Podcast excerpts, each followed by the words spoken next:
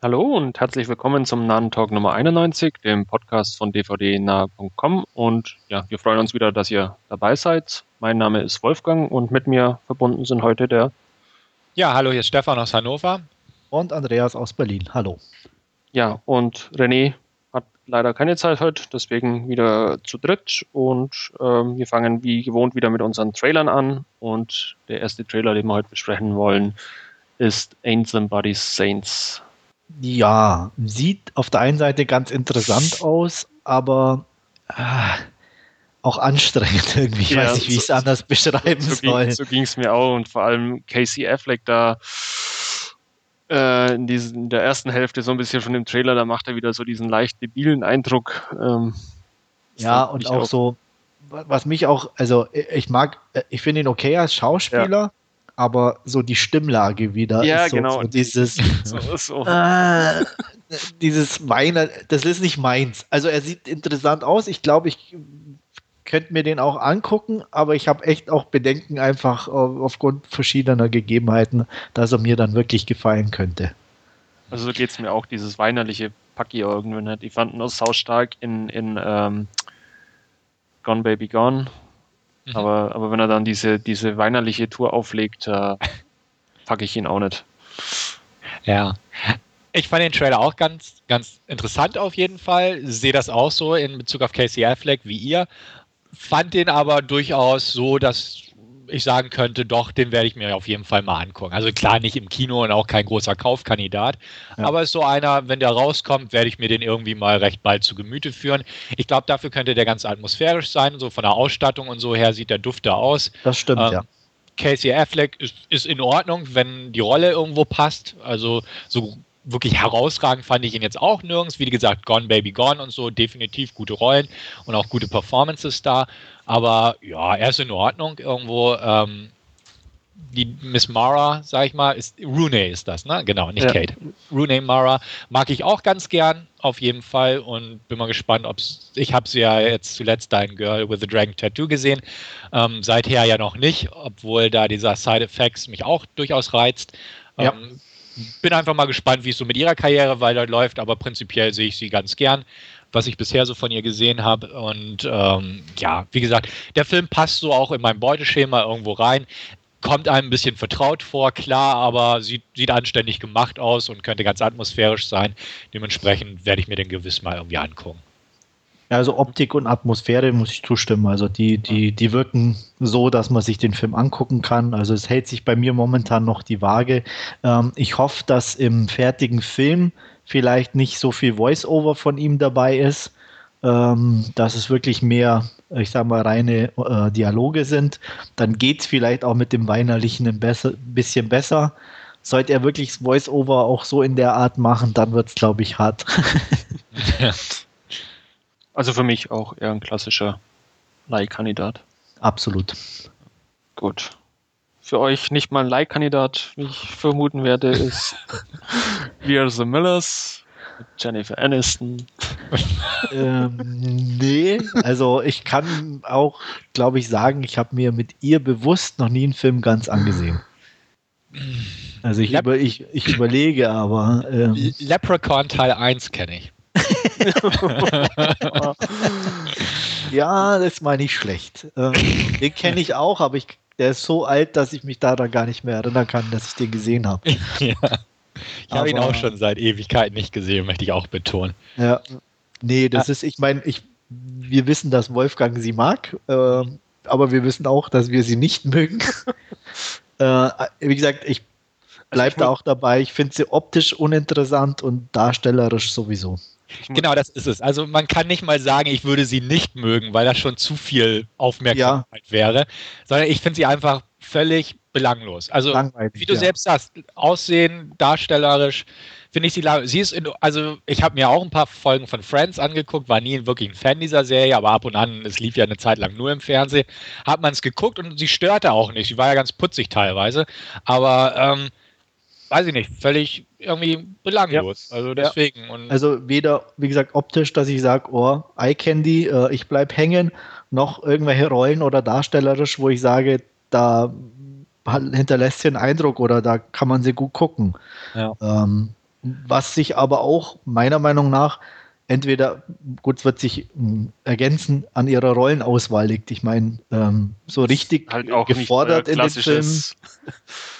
Ja, also sie hat ja auch nie irgendwo mal was oder zum Spielen, wo sie irgendwie fordern würde. Oder ich weiß nicht, wie gesagt, ob sie ihr auch niemand zutraut oder ähm, keine Ahnung. Von daher ja. spielt sie halt auch nur so in Filmen mit, die uns eigentlich auch eher weniger interessieren. Genau, das ist es auch. Also es ist einfach so eine, so eine Komödie. Ähm, ich bin ja sowieso nicht so der Komödien-Fan, aber es gibt ja manche Komödien, die mich durchaus mehr ansprechen. Wie gesagt, so eine, wirklich grottig fand ich den Trailer nicht, aber ich fand ihn einfach uninteressant für mich jetzt gesehen. Ja. Und wie gesagt, ich, ich mag mein, Emma es Roberts. War der eine oder andere Schmunzler dabei. Ja. Gebe ich auch zu, gar keine Frage, aber nichts, wo ich sage, es würde mein Humorzentrum ansprechen und ähm, wie gesagt, und sie ist für mich eben auch kein Grund, mir so einen Film anzugucken. Genau. Und wie gesagt, ich mag Emma Roberts gern, aber jetzt auch nicht so gern, dass ich die jetzt gucken würde. Ja. Also ja, wird er mal über die mexikanische Grenze schmuggeln, ja. was kann da schief gehen? Wird, wird, er tatsächlich mal im Fernsehen laufen, dann würde ich tatsächlich ihm eine Chance geben. Also das mache ich ganz gern so bei so Komödien, die ich sonst nie bewusst gucken würde. Letztens habe ich mir mal irgendwie, ich weiß gar nicht, wie er heißt, mit Robin Williams, wo sie sich dieses Wohnmobil mieten und da irgendwie durch die Lande Ach, fahren. Ach so, UV oder irgendwie ja, sowas? RV oder, oder, oder RV, so. irgendwie sowas, ja, ja. Da bin ich auch irgendwie eine gute Dreiviertelstunde hängen geblieben und dachte, ja gut, kann man sich angucken. Aber, ähm, Aber es sind so Sachen, die man nebenzu laufen lässt und macht irgendwas anderes. Also ähm, mir genau. geht es zumindest immer so, dass ich dann irgendwo äh, surfe, irgendwas schreibe oder, oder irg also irgendwas mache ich meistens bei so einem Film noch nebenzu. Ja. Und in diese Kategorie fällt für mich eigentlich auch We Are the Millers, jedenfalls vom Trailer her. Also ich muss da jetzt auch mal das klarstellen, ich werde da auch nicht ins Kino gehen. ähm, ich, Aber Kaufkandidat. Äh, ja. Jetzt auch nicht potenziell, muss ich sagen. Ich habe auch ganz ehrlich nicht allzu viele Filme mit Jennifer Aniston gesehen, muss ich sagen. Ich kenne sie halt aus Friends und ich bin ein riesen Friends-Fan. Also das mhm. ist äh, okay. Und für mich ist, ist Jennifer Aniston halt einfach Rachel und von daher ja, finde ich sie sympathisch und mag ich sie und ich fand sie auch echt gut in, in Friends. Ähm, das trifft aber auf alle äh, sechs Schauspieler in, in, in Friends zu. Von daher. Das ist schon zum, zumindest ja. was, was ich gar nicht nachvollziehen kann. Also wenn ich das immer gesehen habe, Echt, oder? Äh, mir ging es auch wie, wie, wie, wie Stefan. Äh, man bleibt da mal hängen und es lief ja eine Zeit lang wirklich nur. Ich, ich fand die alle durch die Bank nervig. Äh, es kann auch an der Synchro liegen.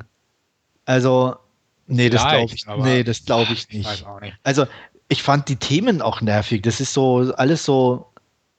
Also, ich war nicht nee. so weit weg von mir und, und uninteressant und ähm, also ich habe es mir mein, erst, also, erst jetzt wieder angeschaut. Ich habe mir vor ein ja. paar, paar, Wochen, Monaten mittlerweile äh, die Komplettbox auf, auf Blu-ray gekauft und ich habe sie mir dann auch innerhalb von, von ein paar Wochen am Stück diese zehn Staffeln angeschaut. Und äh, okay. ich, ich finde die einfach toll und äh, ist irgendwie, ja, wie du sagst, also das, was du nicht kannst, so irgendwie aus dem, aus dem Leben gegriffen oder aus, aus der Gleichaltrigkeit irgendwo mit, mit dem, was man alles so durchmacht. Also ich fand das echt mhm toll und unterhaltsam. Also ich finde. Da bin ich vielleicht wirklich schon zu alt für.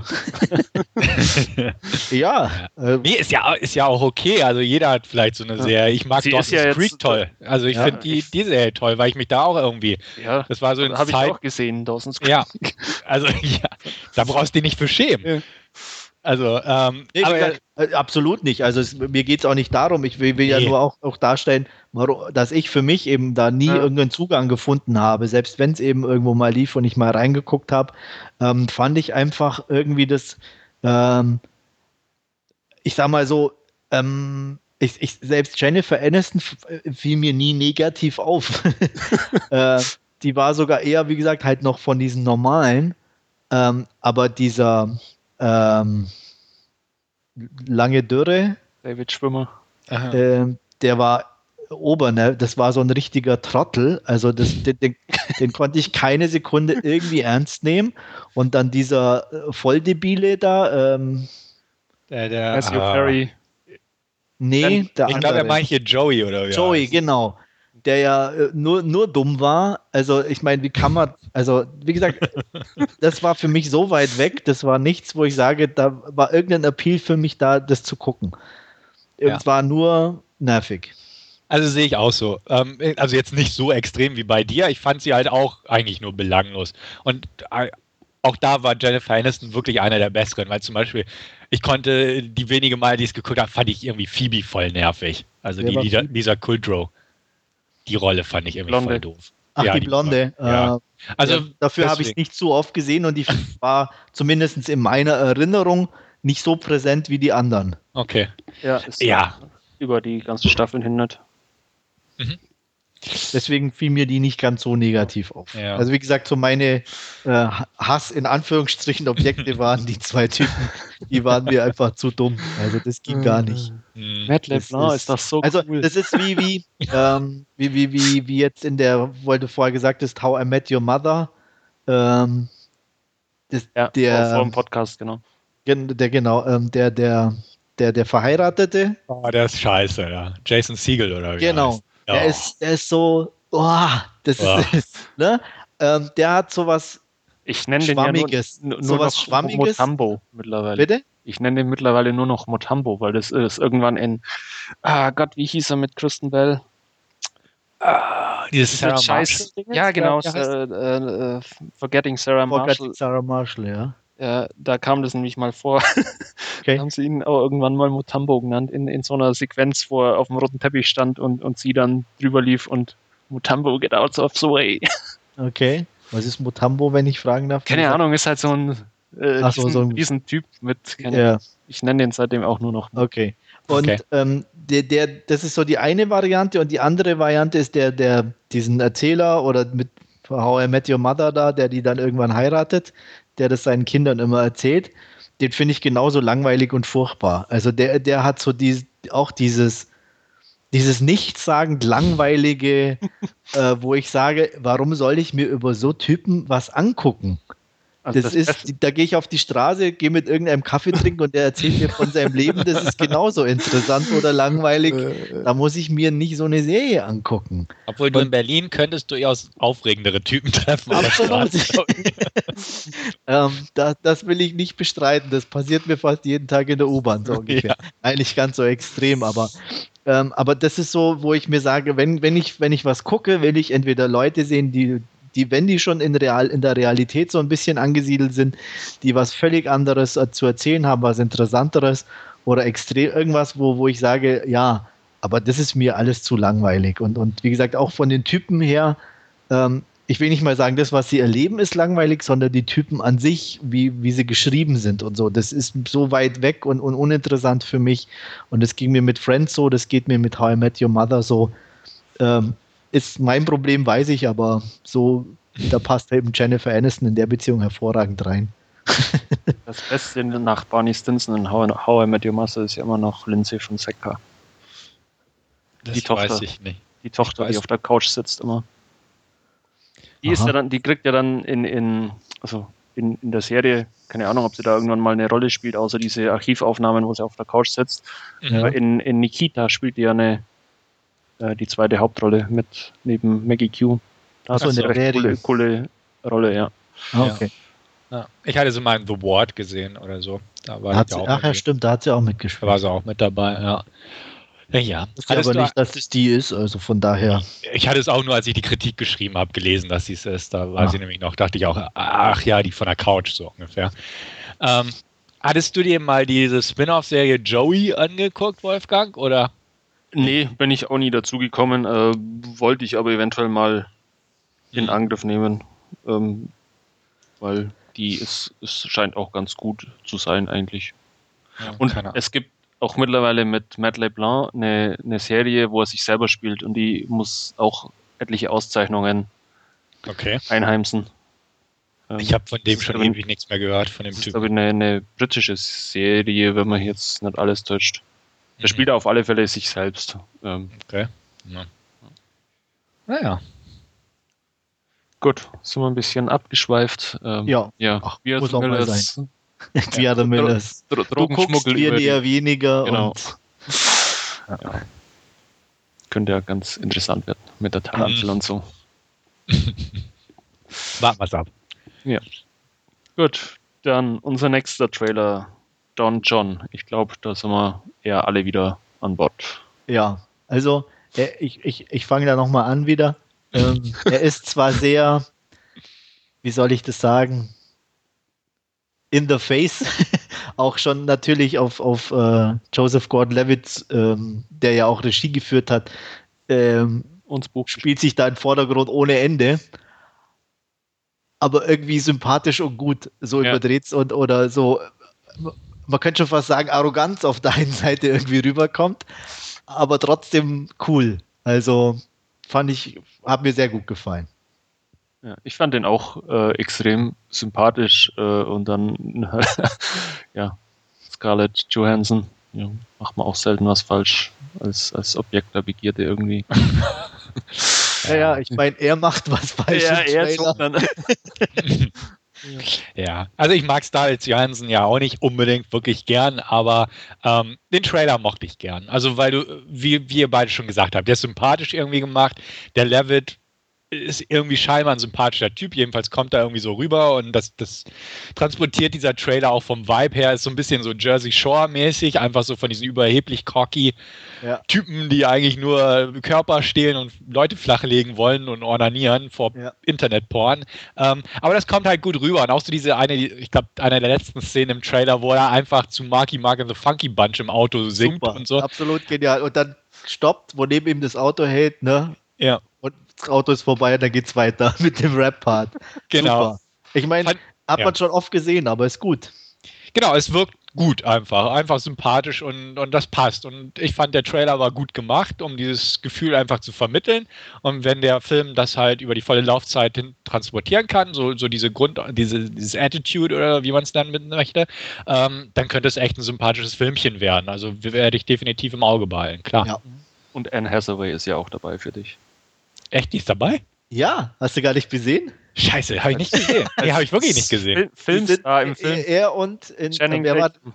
Channing Tatum sind ja. die Darsteller in dem Film, den sie angucken im Kino.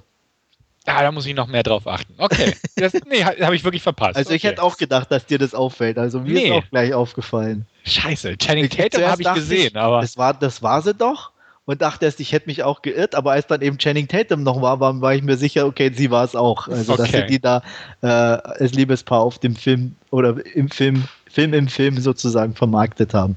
Oh, und das ja, war schon cool. Muss ich mir den Trailer nochmal angucken. Und Musst du nochmal angucken, ja. ja. Mir, mir, kam ja sofort, wie, wie, wie ich den Trailer angeschaut habe, ähm, Electra Lux in den Sinn. Da hatten wir auch vor etlichen Ausgaben, glaube ich, uns mal über einen Trailer unterhalten, wo, wo Joseph Gordon-Levitt äh, diesen Pornoblocker spielt, der irgendwie wie, wie äh, Pornos bespricht oder keine Ahnung, wie auch immer, wo, wo ähm, Stimmt. Carla der, der, der die Hauptrolle spielt als Pornostar. Den gibt's, ich habe ich habe echt nachgeschaut dann, weil es mich interessiert hat und den gibt es seit 2011 in Deutschland auf Blu-ray Okay. okay. Ich habe mir den gleich mal auf die Leihliste gesetzt. Das wäre ich dann auch mal. Ja, gut, dass du mich dran erinnerst. Den wollte ich auch mal gucken. Der ist, ja. ist mir irgendwie sofort in den Sinn gekommen und dann hat man aber von dem Film irgendwie nie wieder was gehört. Er ist, glaube genau. ich, auch nicht so gut, wie, wie der Trailer ist. Für Davon gehe ich aus, aber trotzdem will ich ihn gern mal sehen, ja. weil, wie gesagt, der, ich habe auch bis jetzt nie wieder an diesen Film gedacht. Ich auch nicht. Aber als du es jetzt gesagt hast, habe ich sofort gewusst, okay, ah ja, da war was. Ja, aber vor, vorhin eben gleich mal auf die Leihliste gepackt dann. Ihr habt mich aber gerade wieder auf die Idee gebracht, mir Havoc nochmal anzugucken. Den, ähm, diesen Gang-Sex-Jugendfilm. Mit Anne Hathaway. Mit Anne Hathaway, mit Joseph Gordon-Levitt und mit äh, Channing Tatum. Da bin ich nämlich drauf gekommen. Ich dachte, irgendwie kennst du die Namen so vom Kontext her. Und da habe ich gerade okay. mal in der IMDb geguckt. Stimmt, die haben alle da zusammen mitgespielt. Anne Hathaway, Joseph Gordon-Levitt, äh, Channing Tatum. Und, äh, okay. Da Wahrscheinlich dann auch deswegen irgendwie für den auch an. doch mal gecastet, ne? Genau, genau, scheint so. Also den, da bin ich jetzt mal drauf gekommen. Aber Electra Lux habe ich auch noch nicht gesehen. Habe ich auch ewig nicht mehr dran gedacht an den Film. Weil der auch so irgendwie recht ordentlich besetzt ist. Also wie gesagt, äh, Carla Gugino äh, als, als Pornodarstellerin. Ich habe mir einen Trailer gerade nochmal angeschaut dazu dann vorhin. Ja. Ähm, wir hatten uns mal den anderen dazu angeguckt, diesen, den es kostenlos bei YouTube gab, den wir besprochen haben. Uh, Girl Walks um, ähm, into a Bar. Genau, von denselben Machern und auch so Star besetzt, aber der war ja nicht so der Burner. Ja, da war ich leider nicht dabei, wie ihr den besprochen habt. Ah, okay, das kann sein. Ja, aber ich, fand den, ich fand den nämlich okay. Also. Okay. Ich habe mir da hinterher gedacht, wie ich meinen Podcast angehört habe. Ähm, ja. Von reden die da schon wieder, ne? ja. Die haben einen anderen Film gesehen. ja. Da war da auch dieses nackte Tischtennis drin, oder? War das ein anderer Film? Genau, nee, Das nee, war das der. war der. Das war auch eine der guten Szenen des Films. Ich wollte gerade sagen, das ist auch das Einzige, was mir in Erinnerung geblieben ist. Nude Ping Pong. Ja. Und noch haben wir ja wieder Inspiration gesammelt, was wir noch so gucken können. Ja. Mal wieder. Ja. Gut, schreib mal voran. Trailer Nummer 4, Riddick. Muss ich angucken. Also das ist Zwang, da kann ich nicht anders. Ich weiß, es ist scheiße, aber es macht Spaß. Ich mochte auch die ersten beiden, auch wenn die Grütze sind auf ihre Art, aber gute Grütze auf irgendeine Art und Weise. Und der Trailer sieht auch so Grütze aus, aber nach Spaß. Mehr brauche ich nicht. Also ich finde den ersten gar nicht mal so Grütze. Der zweite ist schon echte Grütze, das muss man sagen. Ich, Ach doch, der erste ist schon auch Grütze. ich weiß nicht, der, der war wenigstens noch so recht klassisch. Den weiß ich noch, habe ich auf dem Filmfest gesehen und seitdem mochte ich den irgendwie, weil er einfach nur ein netter Creature-Feature-Streifen ist, während der zweite halt dieses kitschig Dune und Judy Dench bis Ja, aber er hat echt, der, und- der zweite hat aber echt auch ein paar coole Sequenzen, oder? Da, wo, Hat wo er die auch, Sonne hat wieder er auch. kommt und wo sie über diese Felsen rennen, wenn ich mich da jetzt richtig Ja. erinnere. Also ja, hat schon was. definitiv, aber irgendwie so manche Szenen sind einfach total Grütze, fand ich. Absolut. Aber und das- das, fand ich aber auch gut irgendwie. Ich weiß auch nicht. Also es muss, also ab und zu, ich mag ja auch gute Filme und alles, aber ab und Ja, zu so eine, so eine Grütze ist einfach, aber es muss gute Grütze sein. Wo, wobei Ja. er, der dritte Teil jetzt, glaube ich, eher ein bisschen in die Kerbe vom ersten Teil auch schlägt. Also wie ich sag mal so, das ist fast ein Remake des ersten, würde ich nach dem Trailer sagen, mit ein bisschen Optik des zweiten. Genau, und das finde ich positiv, weil, wie gesagt, beim zweiten fand ich teilweise einfach ein bisschen too much von der, vom Bombast und wie auch immer. Und ähm, wie gesagt, den ersten mag ich echt gern. Und da finde ich, sieht der Trailer wie eine nette Kombination aus beiden aus. Ja, das dachte ich mir auch, als ich, als ich den Trailer angeguckt habe. Und ähm, ja, es ist, wie gesagt, ähm, schöne Creatures dabei und ein ähm, bisschen Action, äh, blöde Sprüche.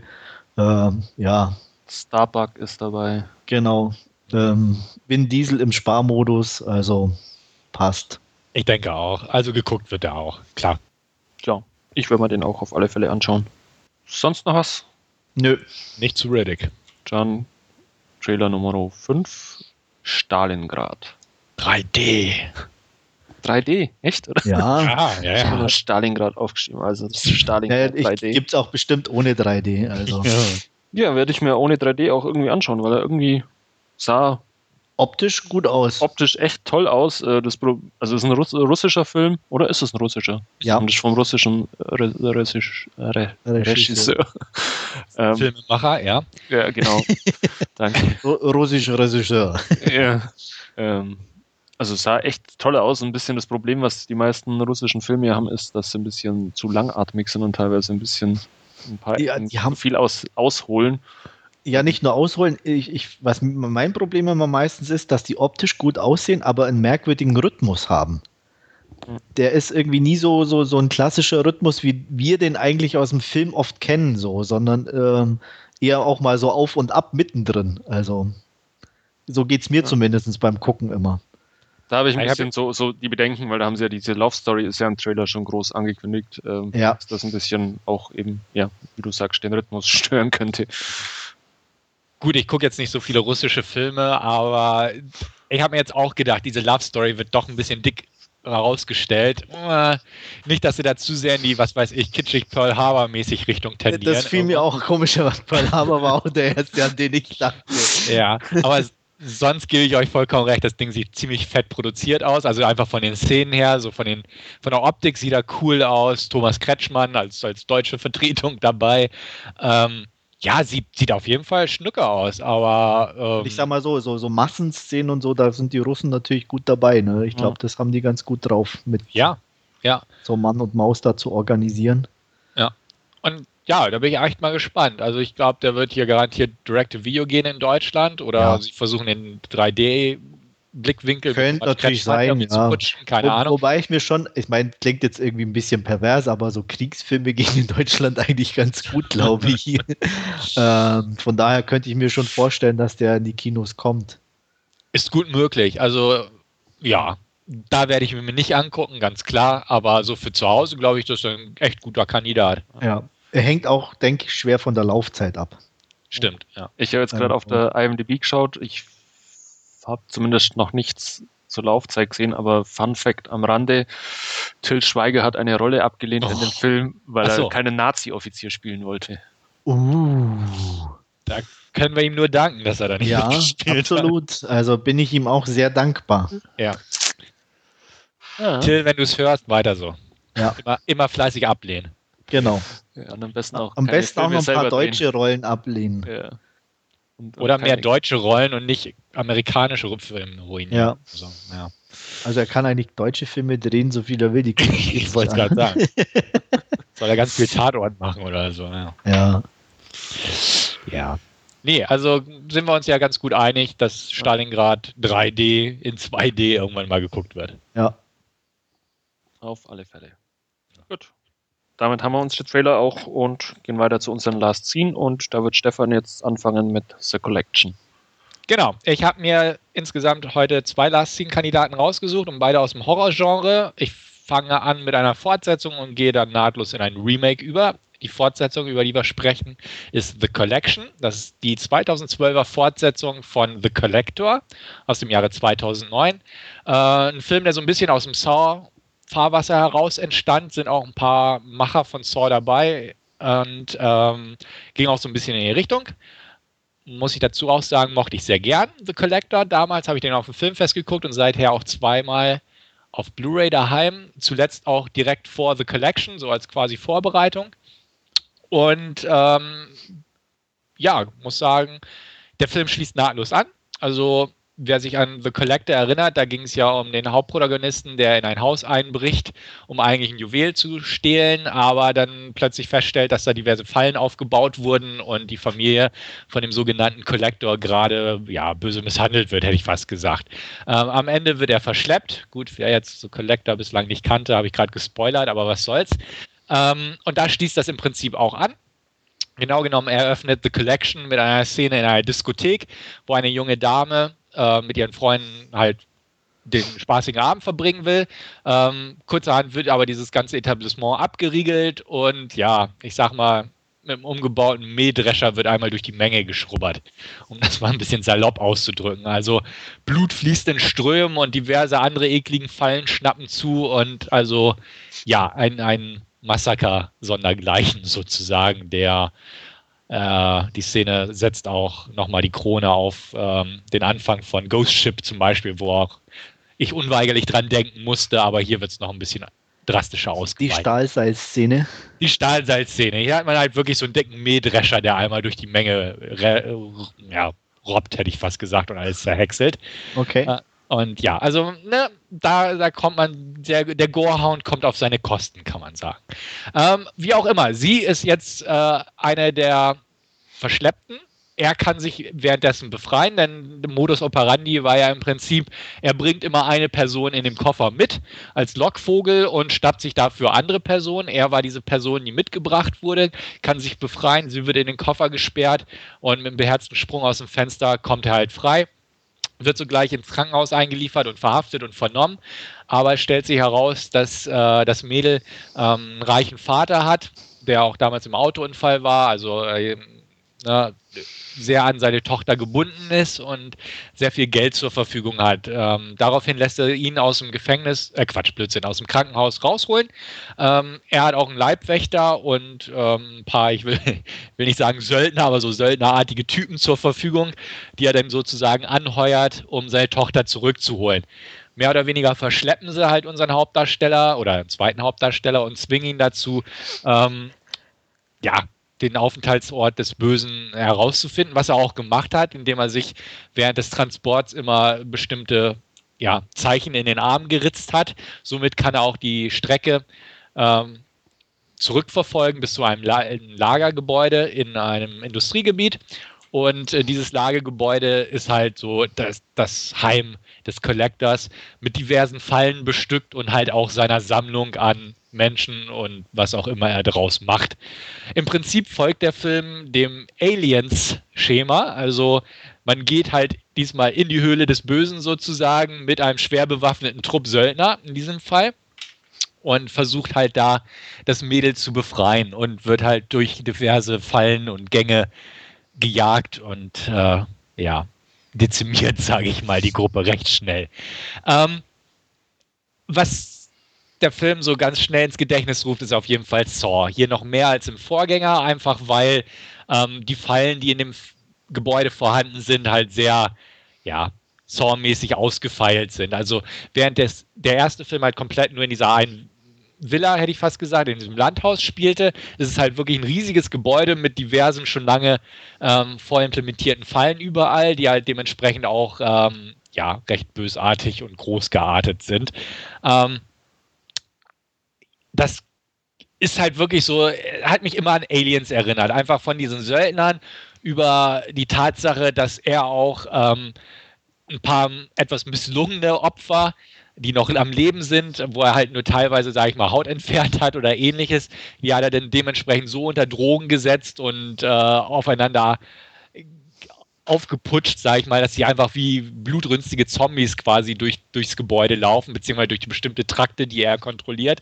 Und äh, als diese Söldnertruppe da halt reingeht, ähm, wittern die halt nur Personen und fangen an, oder wollen sie in Stücke reißen, sagen wir es mal so. Also einfach, weil die auch total auf Droge sind. Also es, es hat mich auch teilweise an so ein Zombie-Dings einfach irgendwo erinnert. Also Zor meets Zombie meets Aliens meets keine Ahnung was. ähm, ist schon ein bisschen strange, das Ganze. Und man darf es auf gar keinen Fall hinterfragen oder ernst nehmen oder sonst was. Es ist einfach absolut over the top, das Ganze. Ähm, ja, ähm, macht aber irgendwo Spaß hat mir nicht so ganz gefallen, so ganz so gut wie der, der Vorgänger. Da habe ich einfach wirklich so dieses düstere, atmosphärische an diesem alten Gebäude oder an diesem alten Landhaus im Wald mit den Insekten und so. Ähm, das das habe ich sehr geschätzt. Und hier ist es halt wirklich so Lagerhaus-Saw-Atmosphäre mit Bewaffnung und noch fieseren Fallen und grotesken Körperkreationen, die auch hier unserem äh, Körperweltenkünstler beeindrucken könnten, hätte ich fast gesagt, was da aneinander gesägt wurde, beziehungsweise genäht wurde und so.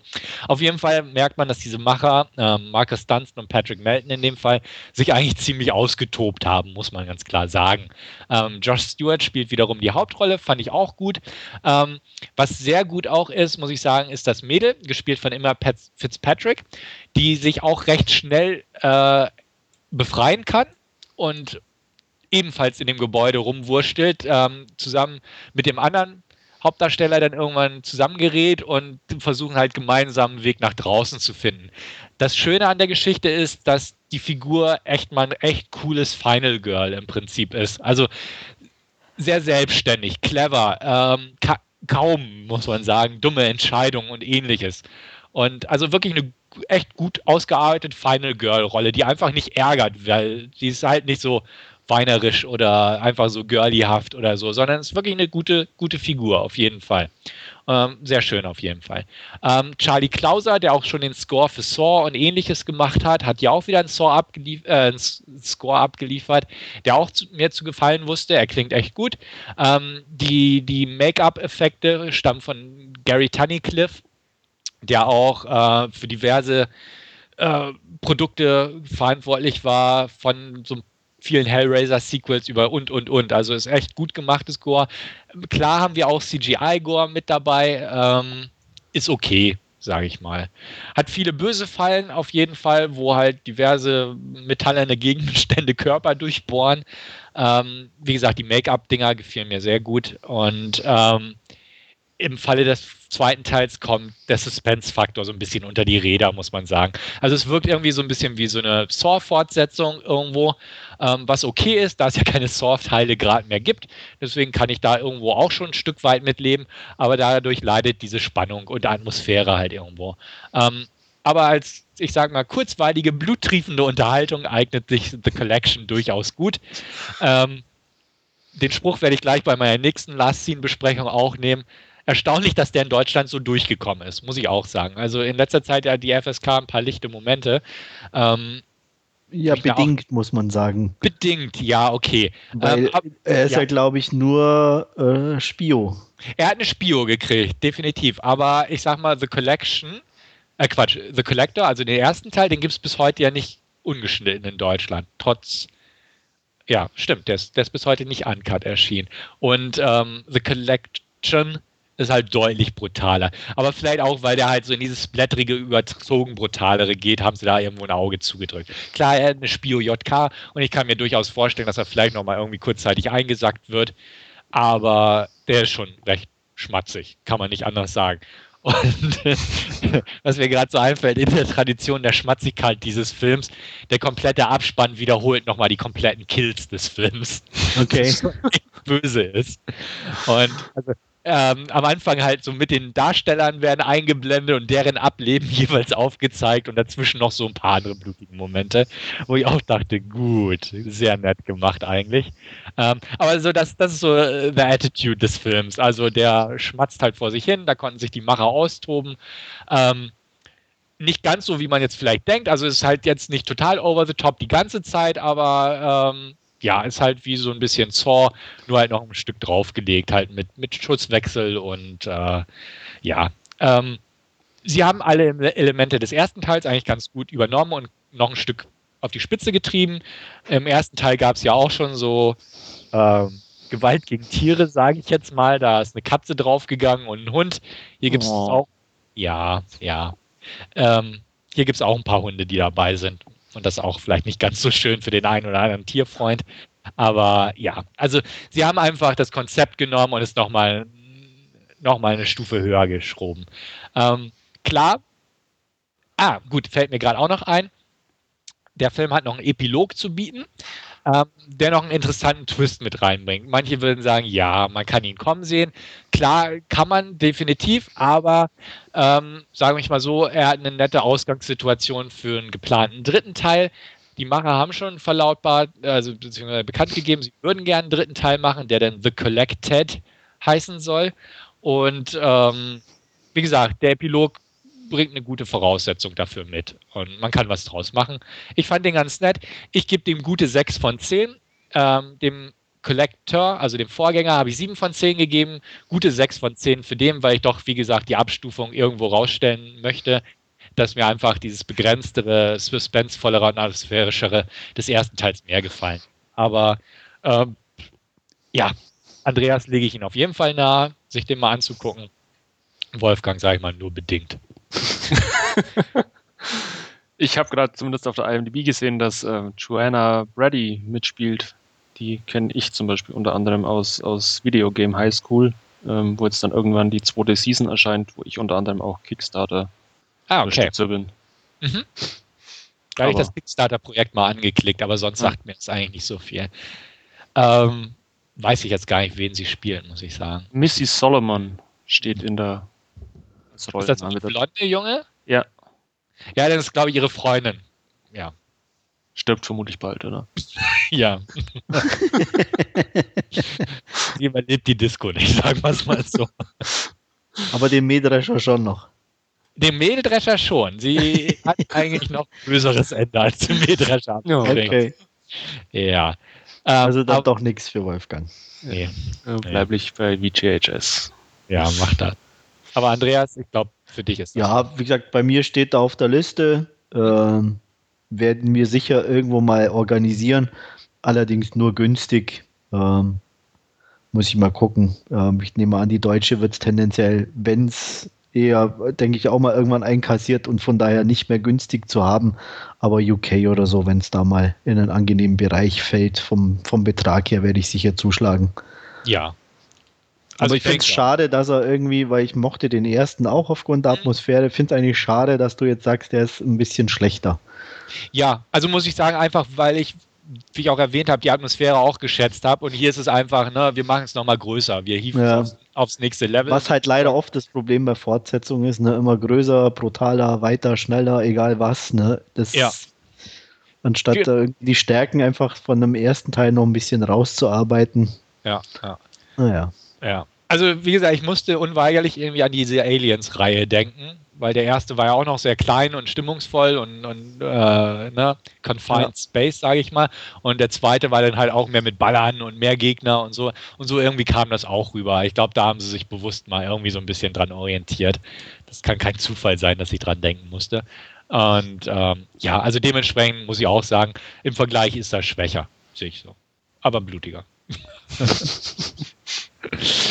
Gut, ähm, ich gleich blutig weiter, sage ich mal, ähm, mit einem Remake und zwar ein Remake, auf das ich lange gewartet habe. Äh, spätestens seit ich den ersten Teaser-Trailer und dann Trailer gesehen habe, wusste ich, den muss ich sehen.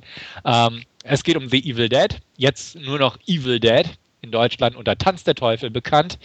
Ähm, ja, worum geht es in dem Fall? Es geht wieder um ein paar Jugendliche oder junge Erwachsene, sage ich mal, die raus in eine abgelegene alte Hütte in den Wäldern fahren. In diesem Fall hat man jetzt äh, die Geschichte so gesponnen, dass sich da ein paar Freunde und ein Geschwisterpaar trifft, bei dem die junge Dame, also die, die Schwester sozusagen, ähm, ja, eine Drogenvergangenheit oder eine aktuelle Drogensucht gerade durchmacht und äh, man sie auf kalten Entzug in dieser Hütte im Wald sozusagen setzen möchte.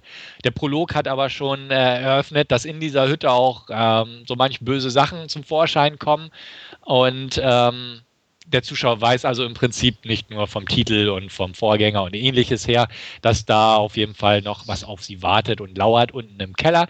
Ähm, der Entzug wird dann begonnen, aber relativ schnell stößt man halt auf eine Kellertür, weil der Hund so ein bisschen auf dem Teppich rumschabt und man zieht dann den Teppich zur Seite und findet die Kellertür auch schon blutverschmiert und erkundet dann den Keller, worauf dann erstmal ein Gestank den Leuten begegnet und dann ganz viele tote Tierchen, die aufgehängt wurden und äh, findet dort auch in einer, ich sage ich, Mülltüte mit Stacheldraht umwickelt, ein altes Buch in Menschenhaut gebunden und jeder weiß, es ist das Necronomicon, was glaube ich aber vom Namen her in diesem Film nicht erwähnt wird. Nee, ah, glaub nicht. Nee. Also der Begriff finde ich viel nicht, äh, soweit ich mich erinnern kann. Stand es außen auf dem Buch? Ich weiß es nicht. Ich glaube auch nicht, ne? Ich kann mich jetzt, auch nicht mehr erinnern. Bin mir nicht so sicher. Aber auf jeden Fall wird da drin ein bisschen rumgeblättert und einer der Neugierigen kommt auf die Idee, ähm, ein bisschen weiter zu lesen, obwohl ähm, warnende Sprüche draufstehen, wie lese dieses, lese dieses Buch nicht, so ungefähr. Aber man macht es natürlich trotzdem und äh, rezitiert ein paar lateinische Begriffe und äh, erweckt das Böse. Und äh, ja, das restliche soll sich jeder selbst mal angucken. Also so viel zur Inhaltsangabe möchte ich sagen. Ähm, ich mochte den Film, ich fand ihn geil. Also ich habe mich schon auf sowas gefreut vom Trailer her und ich habe eigentlich das bekommen. Klar hat der Film nicht mehr den Low-Budget-Charme des Originals. Äh, er ist nicht mehr so unfreiwillig komisch wie das Original aus dem Jahre 1981. Aber ähm, ich sag mal, im Sinne eines modernen Horrorfilms rockt der ganz schön die Scheiße weg. Und das kommt auch dadurch, dass man hauptsächlich auf klassische FX und Make-up-Arbeit zurückgegriffen hat. Nur in den wenigsten, minimalsten Fällen hat man CGI eingesetzt. Ähm, jetzt im Vergleich zu The Collection fällt das halt sehr auf. Da hat man halt viel CGI-Blut und sowas genommen und ähm, wenn jemand durchbohrt wird, klar sieht man, dass es teilweise Make-up-Effekte waren, aber auch CGI. Hier ist es etwas anders. Hier ist wirklich vieles oder fast ausschließlich das Ganze praktisch entstanden durch praktische Make-up-Arbeit und das, das macht schon was her irgendwo. Ähm, muss man auch sagen, es ist ein Remake, das sowohl dem Original in vielerlei Hinsicht Ehre erweist, indem man hier und da, also nicht nur hier und da, sondern eigentlich grundsätzlich immer wieder Sachen entdeckt, die man vom Original her kennt, irgendwelche Anspielungen ans Original, ähm, Szenen, die einem bekannt vorkommen, aber doch leicht abgeändert wurden, ein paar Details, wo man denkt, ah, okay, cool, kennt man auch und schön, dass sie es verwendet haben. Ähm, aber zugleich wird auch die betreffende Materie inhaltlich erweitert. Natürlich ist die neue Story jetzt auch keine, keine Ausgeburt an Originalität oder so, aber zum Beispiel durch diesen ähm, ne, Intervention, ähm, äh, ja, Interventionsansatz da mit äh, Cold Turkey und ähnliches, ähm, ist es halt ein bisschen was anders. Außerdem wird es abgewandelt, es gibt keinen Ash mehr, die Figur wird etwas variiert, muss man sagen. Ähm, mit den Figuren an sich, ja, sie sind halt auch irgendwo 0815 Figuren, obwohl es mich jetzt nicht zu sehr gestört hat. Also ich fand jetzt keine übermäßig nervige Person dabei. Klar, dumme Entscheidungen werden auch hier getroffen, aber leider gehört es irgendwo mit dazu. Und da konnten sich auch die, die Macher dieses neuen Films nicht drum herum bewegen, dass man halt ein paar dumme Entscheidungen trifft, ähm, die Bude nicht gleich abzufackeln, sondern vielleicht doch nochmal im Keller zu gucken, so ungefähr. Ähm, klar, da dreht man die Augen, gen Himmel, aber es ist, ja, man, man kennt es. Und ähm, dadurch, dass halt vieles, vieles drumherum einfach gut gemacht wurde bei dem Film, kon ich, konnte ich es einfach verzeihen. Ähm, Regie Newcomer Feder Alvarez hat den Film gedreht, vorher eigentlich, ich glaube, ein oder zwei Kurzfilme gemacht. Sam Raimi, Rob Tappert und auch Bruce Campbell waren als Produzenten mit an Bord, haben also von Anfang an mitgewirkt an der Produktion. Ähm, das sieht man auch irgendwo, beziehungsweise man merkt einfach, dass da ein Leute dabei waren, die jetzt nicht gesagt haben, ach, wir machen alles neu oder so, sondern auch da wirklich darauf geachtet haben, dass man, ne, wie gesagt, na, durchaus dem Original die Ehre erweist, aber das so ein bisschen weiterführt, das Ganze in die neue Zeit übersetzt. Ähm, was mir sehr gefallen hat, ist, dass, dass Fede Alvarez einfach ein cooles Auge hat für Shot-Kompositionen. Also ich, ich, mochte einfach die Arrangements so vieler Bilder irgendwie ganz gern. Einfach so mit Vordergrund, Hintergrund und Mittelteil sehr schön gemacht. Ähm, einfach die Optik fand ich sehr cool. Hat sich auch am Original orientiert mit so ein paar Kamerafahrten durch den Wald, die man kennt. War einfach schön arrangiert. Ähm, die Farben fand ich sehr schön, nicht nur blutrot, muss man auch sagen, sondern auch diverse andere Farben, sei es von den Augen der Besessenen über diverse andere Sachen. Also es, es gibt so ein paar kleine Details, die mir einfach sehr schön ins Auge gefallen sind. Es gibt eine Szene, wo die Hauptdarstellerin eine Plastiktüte über dem Kopf bekommt und beerdigt wird. Und einfach irgendwie fand ich, sie spricht dann auch aus dieser Plastiktüte heraus, aber so die, diese Blutsprenkel an der Plastiktüte und einfach die Kamera, die sie einfach filmt mit dieser blutigen Plastiktüte und wie sie drunter redet, fand ich irgendwie von, von der Farbgebung und so von irgendwie sehr cool gemacht. Ich weiß auch nicht. Aber die Szene ist mir irgendwie auf eine interessante Weise im Kopf hängen geblieben. Ähm, und da waren halt so ein paar andere Sachen bei, wo ich einfach dachte, oh, echt schick arrangiert. Ähm, also kurzum, den Look fand ich dufte.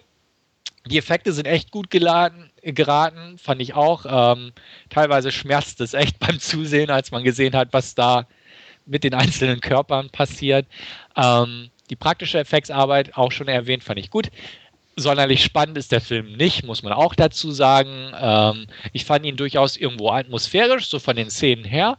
Ähm, aber jetzt wirklich Suspense nicht unbedingt. Dafür ist einfach zu viel Gore gewesen. Und ähm, das hat das so ein bisschen übertüncht auf jeden Fall. Ähm, ja, was kann man noch sagen? Ich fand ihn kurzweilig. Fies war er auf jeden Fall. Darsteller fand ich in Ordnung. Jane Levy, die, die Hauptdarstellerin mehr oder weniger, fand ich echt gut gelungen, aber auch die anderen fand ich in Ordnung.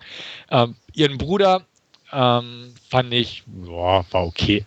Hat mich jetzt nicht umgehauen, aber man hätte wesentlich schlimmere casten können.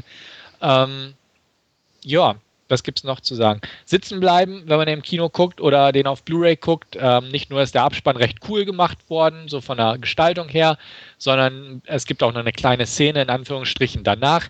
Diese hat mir nicht so ganz gut gefallen, weil sie einfach nicht ganz so zum vorangegangenen meiner Meinung nach passt, vom, vom vermittelten Ton her. Ähm, aber Fans der Original-Franchise werden begeistert sein. Ähm, vielleicht nicht unbedingt begeistert. Also ich hätte erst was anderes für den für die Szene nach dem Abspann erwartet, wo mir im Showdown einfach äh, der Gedanke kam, okay, da liegt noch was, was im Abspann kommen könnte. Ähm, ist nicht passiert, schade so ein bisschen, aber ja, was soll's, herrje, ne, muss man durch. Ähm, ja, ich möchte nochmal betonen, dass die Optik cool war. Also es gibt so eine Szene, also es gibt so ein paar Szenen, die einfach irgendwo hängen geblieben sind. Und äh, dazu gehörte auch eine Szene, wo am Ende einer mit einer Kettensäge ein bisschen zerteilt wird, während im Hintergrund ein Haus brennt. Einfach solche Shots finde ich cool. Einfach, das ist ein moderner Horrorfilm und das sind so diese modernen Shots, die ich vielleicht auch aus dem Platinum Dunes Michael Bay Remakes einfach mag, weil die einfach den modernen Sehgewohnheiten entsprechen. Aber ich, ich mag es einfach. Ähm, wenn die Leute einen Werbehintergrund haben, kommen manchmal solche Shots heraus Und ähm, ich, ich stehe einfach auf sowas, muss man ganz klar sagen. Es ist nicht mehr so gritty und so, so low budget wie das Original, auf keinen Fall. Es ist halt ne, Hochglanz, kann man nicht anders sagen. Aber es ist gut gemacht und das, das mochte ich sehr gern. Ähm, hin und her gerissen war ich so ein bisschen mit der Art der Dämonen. Ähm, einfach weil sie Exorzismus-like äh, oder äh, ja, der Exorzist-like, hätte ich fast gesagt, auch gern Schimpfwörter raushauen. Ähm, ich muss auch sagen, ich habe nur die deutsche Synchro geguckt, weil der hier im Original nicht lief.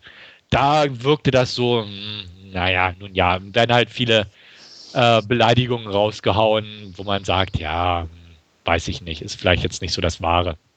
Aber auch jetzt nicht kein Grund, den Film irgendwie runterzureden oder so. Ähm, als Gorehound muss ich sagen, bin ich auf meine Kosten gekommen. Ich gebe dem Film 8 von 10.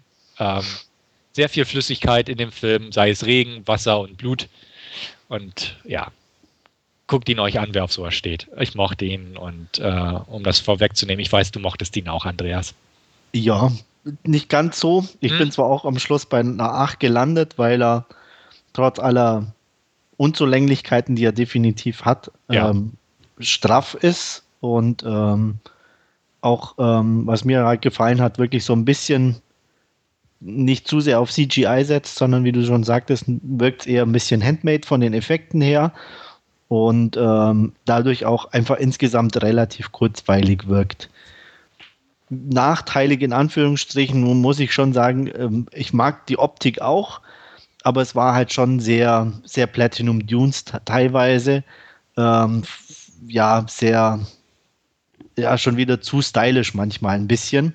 Ähm, wenn man es mag, ist es gut, aber es ist natürlich auch absolut nachvollziehbar, wenn es, wenn viele sagen, dann mag ich doch lieber so ein ja. äh, die, die, dieses dreckigere und, und nicht so glatte. Ähm, weil trotz des Blutes wirkt es halt doch insgesamt eher fast schon steril, manchmal von der Optik her. Ne? Mhm. Und ähm, ja, aber insgesamt muss ich auch sagen, ich habe mich gut unterhalten. Ähm, ja, die Darsteller sind beliebig in gewisser Art und Weise, aber jetzt nicht so, dass sie irgendwo nerven würden. Das heißt, für einen Horrorfilm absolut ausreichend. Die dummen Handlungen sind auch hier vertreten. Ich sage nur die Szene, wo die Freundin in den Keller unbedingt nochmal gehen muss. äh, da dachte ich auch, okay, eigentlich sollte es zu dem Zeitpunkt besser wissen, aber äh, es ging halt wohl nicht anders. Und, das Handtäschchen äh, vergessen. Bitte? Ob sie das Handtäschchen vergessen hat, oder? Nee, ähm, aber sie lässt sich halt auf den billigsten Trick wieder äh, reinfallen, sozusagen. Ja. Äh, aber gut, ja. es gehört dazu. Sehr schön, wie, was, was mir wirklich gut gefallen hat, war, dass sie ähm, so von diesen Gore-Effekten und, und die, also jetzt nicht so, so sehr, wie ich so, so schön sage, aufs Gekröse, rein aufs Gekröse gehen, ähm, sondern die eigentlich so einfach beim Zugucken schmerzhaft sind. Ja, ja. Die ähm, Nadel unterm Auge zum Beispiel. Nadel, so, so, so einfach, aber so effektiv. Ähm, oder, oder auch einfach diese Nagelmaschine. Äh, mhm. Und ähm, oder mit dem Hammer, Hammer auf die Hand. Oder die Machete am Ende. Ähm, wo sie in diesem kleinen Raum da sich durchrobbt und die Machete einfach von rechts immer durch die genau. Wand. Genau. Und wirklich nur gestreift wird. Ja. Mhm, aber genau. beim Zurückziehen, dieses langsame Zurückziehen und wirklich eigentlich, du weißt, es ist im Endeffekt nur ein, vielleicht ein, zwei Millimeter in der Haut, aber das muss nicht mehr sein, ne? Weil du ja. einfach weißt, okay, das tut beim Zugucken weh. genau. Und nicht einfach oh, Bauch auf und ich hole alle Eingeweide raus, was dann schon wieder langweilig gewesen wäre. Mhm. Ähm, sondern das, das war halt, wie gesagt, das fand ich einfach irgendwo gut, dass sie das so gemacht haben in dem, der Beziehung. Also ähm, ich hatte eigentlich auch eher damit gerechnet, dass es halt so ein bisschen over the top wird und war dadurch auch eher angenehm überrascht in der Beziehung. Und ähm, ja, also wie gesagt, auf jeden Fall unterhaltsam. Ähm, kein Weltklasse-Film, klar, aber wer ähm, Horrorfilme mag, ähm, kann sicher mal einen Blick riskieren. Jo. Ich hoffe, du sprichst da mich jetzt nicht an. ich habe gesagt, wer Horrorfilme mag. Ja. Äh, und dann kam die Schweigen. Das Schweigen. Schweigen. Ja, fühlst du dich da angesprochen, wenn ich sage, wer Horrorfilme mag? Nee, eigentlich nicht. Ja, eben. Also schweig still. Nee, gut, ich werde schweigen. Nee, also für dich wäre es definitiv nichts. Glaube ich auch nicht. ja, gut. Okay, das war's von meiner Seite, Last Scene technisch heute. Gut, dann darf jetzt Andreas weitermachen. Dann mache ich gleich mal weiter. Äh, ich halte mal den Anspruch wieder etwas höher. ähm, äh, nur bedingt, aber ich habe ähm, mir endlich, muss ich sagen, ich habe schon eine Weile hier liegen, äh, von Alfred Hitchcock der Live, also das Lifeboat angeguckt, das Rettungsboot aus dem Jahr 1944. Ähm, geschrieben von unter anderem John Steinbeck, den der eine oder andere kennt, auf Mice and Men. Der hat hier das Drehbuch geschrieben. Die Story ist eigentlich relativ äh, kurz und simpel zu erzählen. Ähm, Zweiter Weltkrieg, ein nicht näher bezeichnetes Schiff ähm, mit verschiedenen Menschen an Bord wird von einem deutschen U-Boot versenkt, nicht ohne das U-Boot auch noch mit zu versenken. Und ähm, einige Personen können sich auf ein Rettungsboot retten, die unterschiedlicher auch nicht sein können.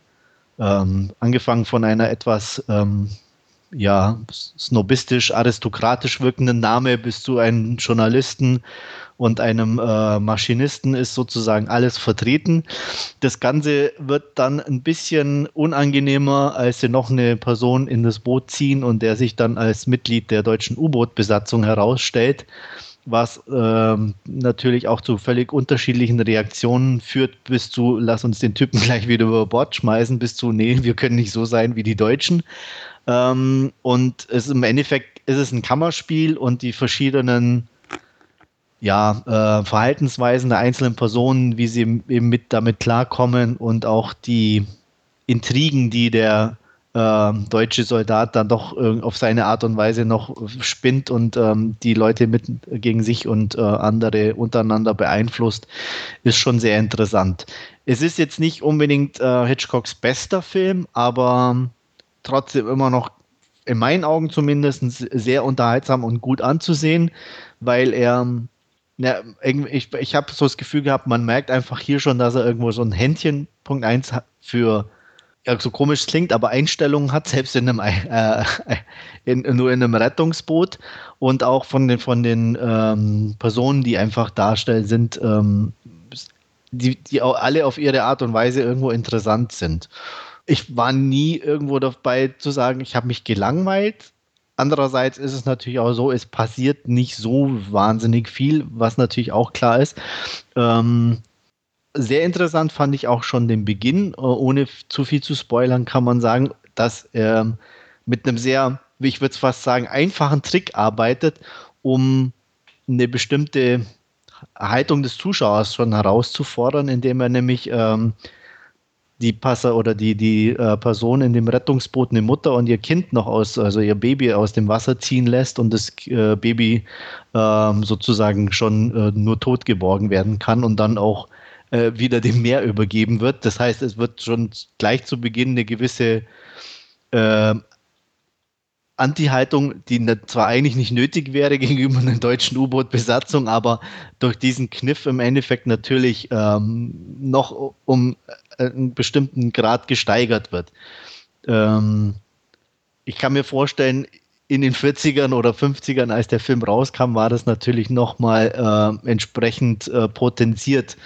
Ähm, heute sieht man es dann doch mit einer gewissen Distanz, ohne das jetzt irgendwie ähm, zu verharmlosen, aber wie gesagt, selber sieht man es jetzt eher doch so als einfach Kniff, um diese Haltung ein bisschen äh, zu beeinflussen.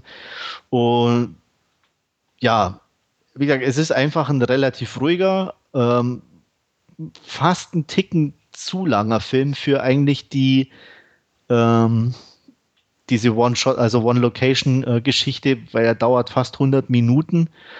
Andererseits, wie gesagt, habe ich mich jetzt auch nicht gelangweilt oder kann sagen, dass irgendwo gefühlt was unnötig war.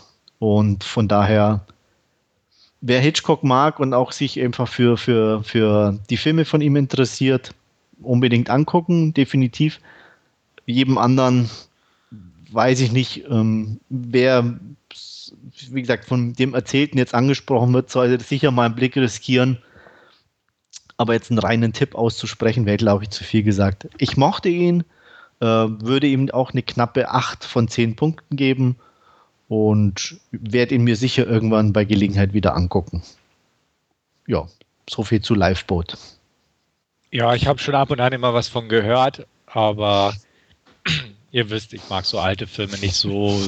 Ja, es ist dezent vor den 80ern, also von daher. Genau, also. ähm, nee, wenn er mir nicht zufällig im Fernsehen begegnet und ich durch Zufall also nichts Besseres zu tun habe, ja. ja, dann, also, nee, so bewusst ich würde ich mir überlegt, aber ich könnte gar nicht sagen, ob, der, ob ich den schon jemals irgendwo gesehen hätte oder dass der im Free TV irgendwie mal lief. Ich meine, äh, den einen oder anderen Hitchcock, der läuft ja immer mal wieder, aber an mhm. den kann ich mich nicht so erinnern. Okay. Ja, also für mich eher weniger. Ja, es klingt zumindest ganz interessant, aber ich muss gestehen, ich habe noch eine Hitchcock-Box hier stehen, die ich zu großen Teilen ungesehen hier stehen habe. Ja, ich auch. da müssen wir äh, mal den einen oder anderen noch in Angriff nehmen. vorgenommen, aber ja. ich bin auch noch nicht so richtig dazu gekommen. Ich meine, ich kenne die meisten kenne ich eigentlich, ähm, auch aus, aus eben TV-Ausstrahlungen, aber ich wollte mir da schon immer mal sozusagen das Werk angucken, aber ich bin auch noch nicht dazu gekommen. Aber wie gesagt, definitiv ein guter Film, nicht sein bester, aber wer Hitchcock mag, kann sich ja mal einen Blick riskieren. Ja. Ähm, ja. Was ziemlich anderes, kann man schon sagen, und auch äh, definitiv neuer und vielleicht eher äh, auch für Stefan ge geeignet, äh, ist mein zweiter Film, und zwar Killing Them Softly mit ähm, unser Brad Pitt. ähm, Regisseur ist Andrew Dominic, den der eine oder andere bestimmt kennt von seinem australischen Debüt Chopper oder auch bei uns eher bekannt die Ermordung des Jesse James durch den Feigling Robert Ford, in dem er ja auch schon mit Brad Pitt zusammengearbeitet hat. Und meiner ähm, Casey Affleck. Ja. Genau, wo sich der Kreis heute doch wieder schließt. ähm, worum geht's? Es geht um, ja, er ist so wieder so einer der Filme, die eigentlich eine relativ simple Handlung haben, die aber, wo aber doch mehr drin steckt, als man so vermitteln kann und vielleicht auch darf, ohne zu viel zu verraten. Es geht im Endeffekt um zwei Typen, die engagiert werden, ein Kartenspiel hops zu nehmen. Ähm, wobei der Hintergrund der ist, dass man Kartenspiele nicht hops nimmt, weil jeder damit Geld verdient und eigentlich keiner möchte, dass die unterbrochen werden. Ähm, deswegen gibt es so ein ungeschriebenes Gesetz, dass man keine Kartenspiele sozusagen überfällt. Ähm, es gibt einen, der hat es trotzdem gemacht und der sein eigenes Spiel überfallen hat. Wir reden von äh, Marky Tretman, gespielt von Ray Liotta. Das Dumme ist nur, er hat es irgendwann rausposaunt, weil er es nicht mehr für sich behalten konnte. Und ähm, ein ihm bekannter Gangster kommt auf die Idee, oh, wir könnten das ja nochmal machen, dann denkt jeder, er wäre es wieder selber gewesen und engagiert eben zwei Typen, die das ähm, für ihn machen das funktioniert auch ganz gut. Das Problem dabei ist nur, dass die, der Mob dahinter sozusagen gar nicht begeistert ist und zwei erst einen Gangster engagiert, gespielt von Brad Pitt, um die Beteiligten aus dem Weg zu räumen. Brad Pitt ähm, kennt einen der Beteiligten und engagiert einen zweiten Gangster, gespielt von James Gandolfini, ähm, um die zweite Person, die ihm, ihm Bekanntes auszuschalten, weil er nach der Maxime lebt, er möchte da eigentlich niemand zu nahe kommen beim Töten und eher weiter wegbleiben und bei dem befürchtet er eben, dass er ihn erkennt, wenn er ihn auf der Straße sieht und deswegen muss das ein anderer machen. Das ist eigentlich so die ganze Handlung von dem Film. Das Interessante dabei ist, ähm, das Ganze ist unterlegt durch Fernseheinspielungen vom Wahlkampf äh, McCain-Obama ähm, teilweise auch von Bildern, ich meine, es wäre New Orleans während Katrina oder nach Katrina, kann mich da auch täuschen. Ich habe also nicht nachgelesen, sondern nur von der Optik ähm, leiten lassen, was dem Ganzen natürlich eine sehr äh, politische Komponente gibt und auch ähm, ja, natürlich dem Film mehr hineininterpretieren oder da kann man mehr hineininterpretieren, als einem lieb ist was schwierig ist, weil es tut dem Film nicht unbedingt gut. Andererseits macht es ihn natürlich auch irgendwo interessant. Ich habe sehr im Vorfeld gemischte Meinungen zu Killing Them Softly gehört, die ich auch absolut nachvollziehen kann. Ich muss für meinen Teil sagen, ich sehe die Probleme, die er hat, und trotzdem muss ich bekennen, ich fand ihn irgendwie gut. Das liegt an der einen Seite, muss ich sagen, definitiv an Brad Pitt, der irgendwie eine ziemlich coole Sau in dem Film spielt, dass er einen sehr guten Score und Soundtrack in meinen Augen hat, der mir Spaß gemacht hat und der auch irgendwie den, den wo ich fand, der die Atmosphäre sehr gut ähm, untermalt hat. Und er auf der anderen Seite, man kann es auch, manche nervt es vielleicht schon, aber ein paar sehr stylische Shots hat in Zeitlupe und so weiter, ähm, wo ich sage, die sind einfach cool. Ähm, anderer mag sagen, oh, haben wir schon tausendmal gesehen, ist langweilig. Okay, ist Geschmackssache. Ich fand es, wie gesagt, sehr gut gemacht und auch unterhaltsam. Es ist auch kein Film, den ich irgendwie jedem empfehlen möchte. Es ist auch kein klassisch unterhaltsamer Film, weil es zwischen diesen eigentlichen Aufträgen sehr viele Szenen gibt, wo sich wirklich nur diese Mob-Teil oder die Gangster untereinander unterhalten und auch teilweise ähm, über belanglose Sachen unterhalten, was schon fast so ein bisschen Tarantino-Style ist, aber doch irgendwie ganz anders. Also es ist eigentlich ähm, zumindest von dem, worüber sie sich unterhalten. Ähm, wie gesagt, diese politische Komponente äh, ist schwierig zu sagen. Ähm, macht er sich auf der einen Seite der Film eigentlich das Leben schwer, weil man dauernd irgendwo auch versucht, was rauszuhören, worüber sich die unterhalten, ob das in irgendeinem Zusammenhang mit dem im Hintergrund gesprochenen Filmausschnitten oder Wahlkampfreden, äh, was das zu tun hat. Teilweise ja, aber es lenkt natürlich auch irgendwo immer ein bisschen ab. Deswegen schwierig. Ähm, es ist halt auch so, dass zum Beispiel ähm, eine Rede von Obama eingespielt wird, ähm, als, nur als kleines Beispiel, wo er eben über Amerika, wie toll und dass es halt ein Volk ist und zusammen kommen wir irgendwo hin und erreichen was und ähm, also diesen Gemeinschaftsgedanken beschwört und ähm, gleichzeitig dann äh, Brad Pitt eben irgendwie zu seinem Kollegen dann irgendwie sagt, dass ähm, das alles ist Illusion und Amerika ist eigentlich kein Land, sondern nur ein Geschäft und jeder denkt eigentlich nur an sich. Ähm, also so diese ähm, Kontrastierung des Ganzen. Und da gibt es einfach viele so Szenen, wo nicht immer auch funktionieren. Ähm, deswegen ein bisschen zwiegespalten, deswegen kann ich auch nachvollziehen, dass der sehr durchschnittlich von der Wertung wegkam, weil ich glaube, so, ähm, so richtig gut gefallen haben, hat ihn nicht vielen Leuten. Ich mochte ihn auf, auf, von der Atmosphäre her, von den Darstellern. Richard Jenkins ist wieder mit dabei in zwar einer kleinen, aber auch wieder nicht ganz uncoolen Rolle.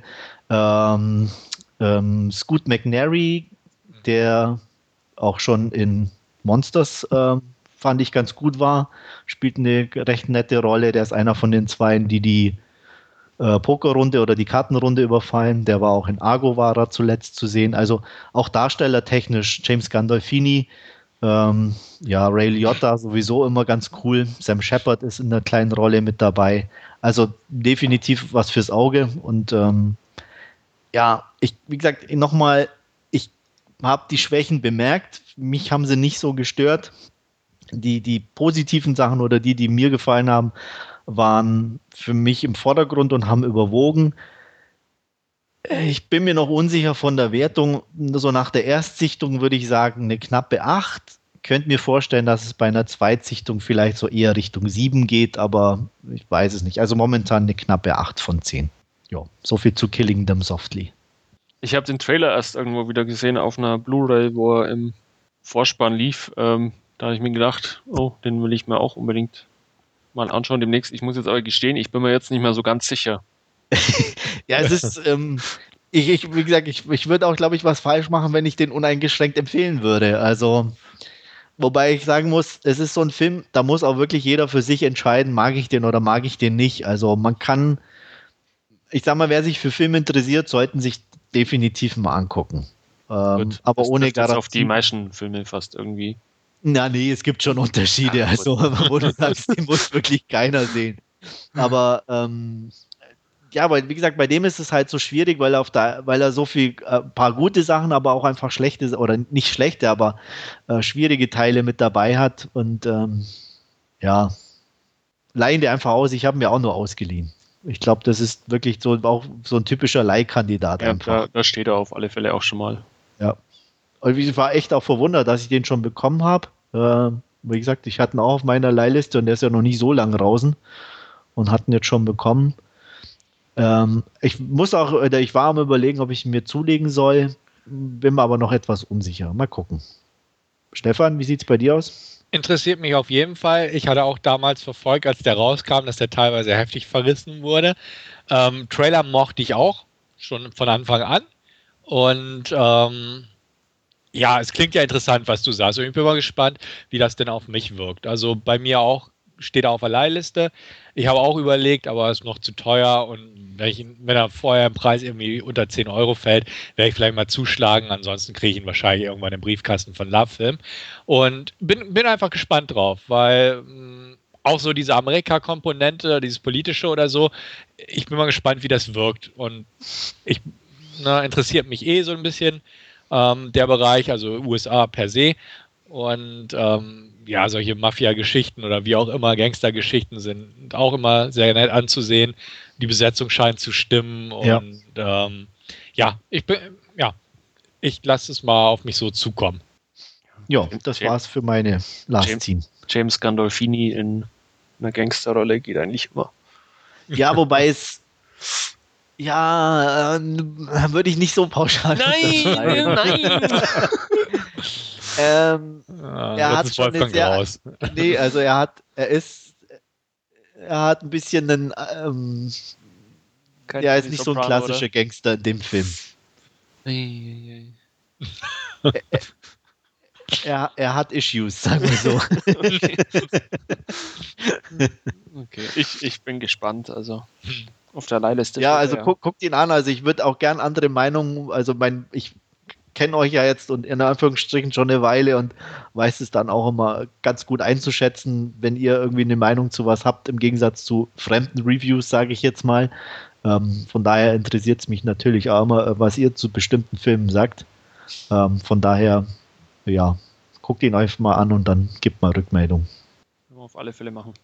Gut, dann komme ich jetzt zu meinem Last Scene. Ähm, ich habe mir ja, ein paar ältere Filme von Johnny Toe angesehen, eigentlich hauptsächlich aus dem Grund, weil seine aktuellen beiden Filme partout nicht auf äh, Blu-ray momentan erscheinen, weil die alle irgendwie noch im Kino in Hongkong und ja, China festhängen.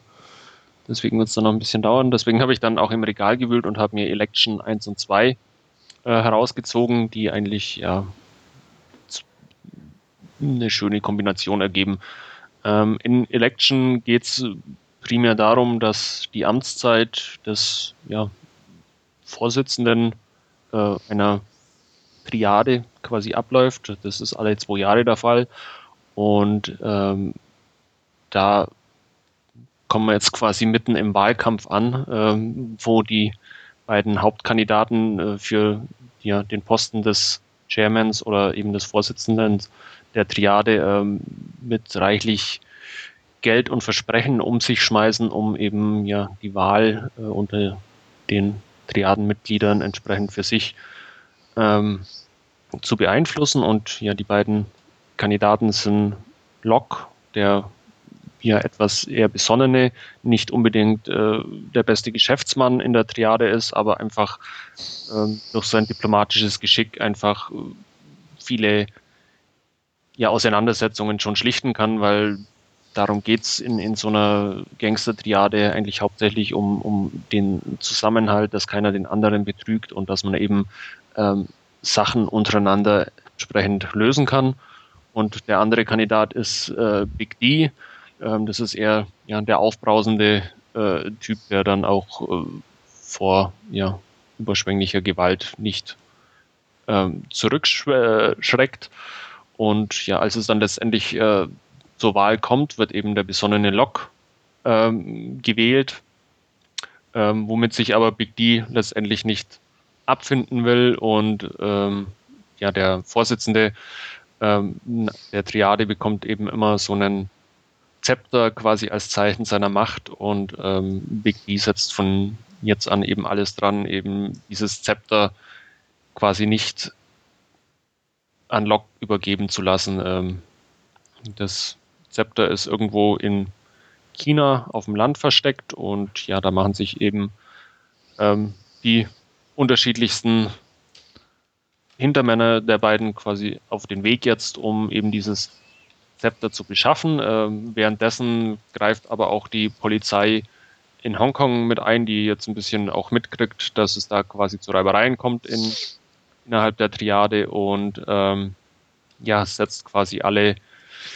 ja, ja, doch der Triade vorstehenden Männer irgendwie fest und äh, verhaftet alle, um quasi da einen, einen, Krieg innerhalb der Triade zu verhindern. Ähm, ja, das ist so primär mal die Handlung von, vom ersten Teil. Ähm, ich muss es jetzt ein bisschen spoilern, weil sonst kann man, den, kann man über den zweiten Teil eigentlich äh, kaum, kaum was sagen oder tut sich schwer. Ähm, als Locks Amtszeit dann eben zu Ende geht nach zwei Jahren, äh, es steht eben die neue Wahl an und ähm, zum einen ist äh, Chad da einer der Kandidaten, der im ersten Teil etliche Morde für, für Locke quasi ausgeführt hat. Ähm, und der andere Kandidat, äh, der zur Wahl steht, ist jetzt Jimmy. Ähm, das ist ein sehr ja, versierter Geschäftsmann, ähm, dessen Ambitionen eigentlich momentan ganz andere, äh, andere sind. Der möchte nämlich aus der Triade aussteigen und lieber seinen Geschäften in äh, China auf dem Festland äh, nachgehen und da äh, auf, auf ehrliche Art und Weise äh, sein Geld verdienen. Da kommen ihm jetzt aber die chinesischen Behörden in die Quere, die sein, sein großes Bauvorhaben stoppen und ihm das Messer auf die Brust setzen und ihn quasi dazu zwingen, ähm, ja, als Vorsitzender zu kandidieren und diese Wahl auch möglichst zu gewinnen. Und erst wenn, wenn er diese Wahl eben gewonnen hat, so dass sie ihn kontrollieren können, ähm, dann kann er sein, sein Bauprojekt äh, auch wieder entsprechend fortsetzen. Was natürlich dann auch einiges an Konfliktpotenzial äh, birgt, ist die Tatsache, dass Locke entgegen der Tradition ähm, erneut als Vorsitzender kandidieren will und dass auch alle Älteren der Triade entsprechend ja wieder mit auch, äh, gegen sich bringt.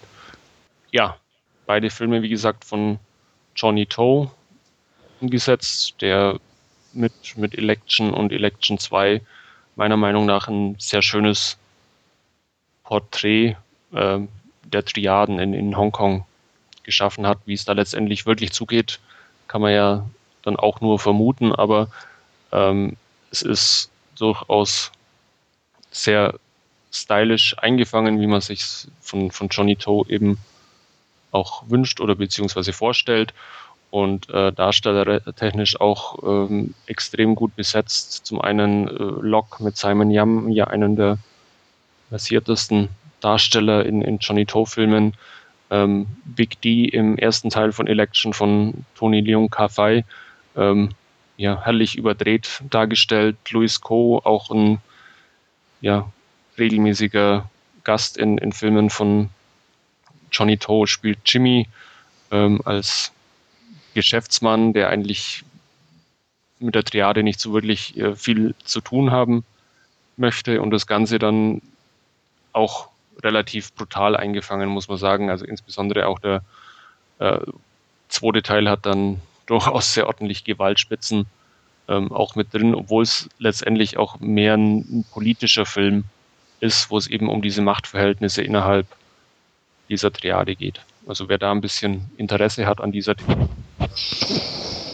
ja auch Johnny Toe als, als Regisseur weiterverfolgen will, ähm, der macht mit Election, mit den beiden Teilen auf alle Fälle nichts falsch und ich würde den beiden in Kombination jeweils neun Punkte geben. Und Steffen würde ich die beiden definitiv nicht empfehlen. Dann werde ich deine Empfehlung annehmen und sie meiden. Ja. Ähm, nee, interessiert mich auch nicht so wirklich. Ähm, klar ist mir der Name schon öfters begegnet, nicht nur Johnny Toe, sondern auch Election 1 und 2, aber ich werde mit den Dingern einfach nicht warm. Also, und ähm, ja, dementsprechend werde ich es auch lassen. Ja, ich habe die auch hier, nicht auf Blu-ray, aber noch die, glaube ich, DVD ähm, aus Hongkong, wenn mich nicht alles täuscht. Und ähm, ist schon eine Weile her, dass ich sie gesehen habe. Ähm, ich weiß auf jeden Fall, dass ich sie auch sehr mochte. Ähm, beide sehr stylisch. Johnny To mag ich auch. Ähm, von seiner Bildsprache her definitiv einer meiner liebsten asiatischen Regisseure. Und ich meine mich auch erinnern zu können, dass ich Teil 1 ein bisschen schwächer fand und glaube ich auch nur in Kombination, wenn man beide sieht, eigentlich auch die Qualität irgendwie zu schätzen ja, weiß also in das, dem Sinne. Das ging mir auch so, das habe ich damals, wie ich sie ein nach dem anderen, also in diesem Jahr versetzt quasi sah, da sind sie ein bisschen verloren. Also in Kombination sind sie wesentlich besser. die ergänzen sich sehr gut. Es ist ja. selten so sowas, dass man das über zwei Filme sagen kann, aber hier würde ich das definitiv auch unterschreiben. Ähm, was ich auch mochte, soweit ich mich erinnern kann, ist die zwar auf der einen Seite sehr stylische Art und Weise, Johnny To-mäßig, wie du auch schon angesprochen hast, aber dass es trotzdem irgendwo realistisch wirkt, auch so. Ja. Ähm, das, diese Kombination fand ich auch sehr gut. Ähm, und auch, ich meine, klar, es ist nur eine Vermutung, aber dass es halt auch eher schon Sinn macht, dass das so funktionieren könnte in diesen Triaden.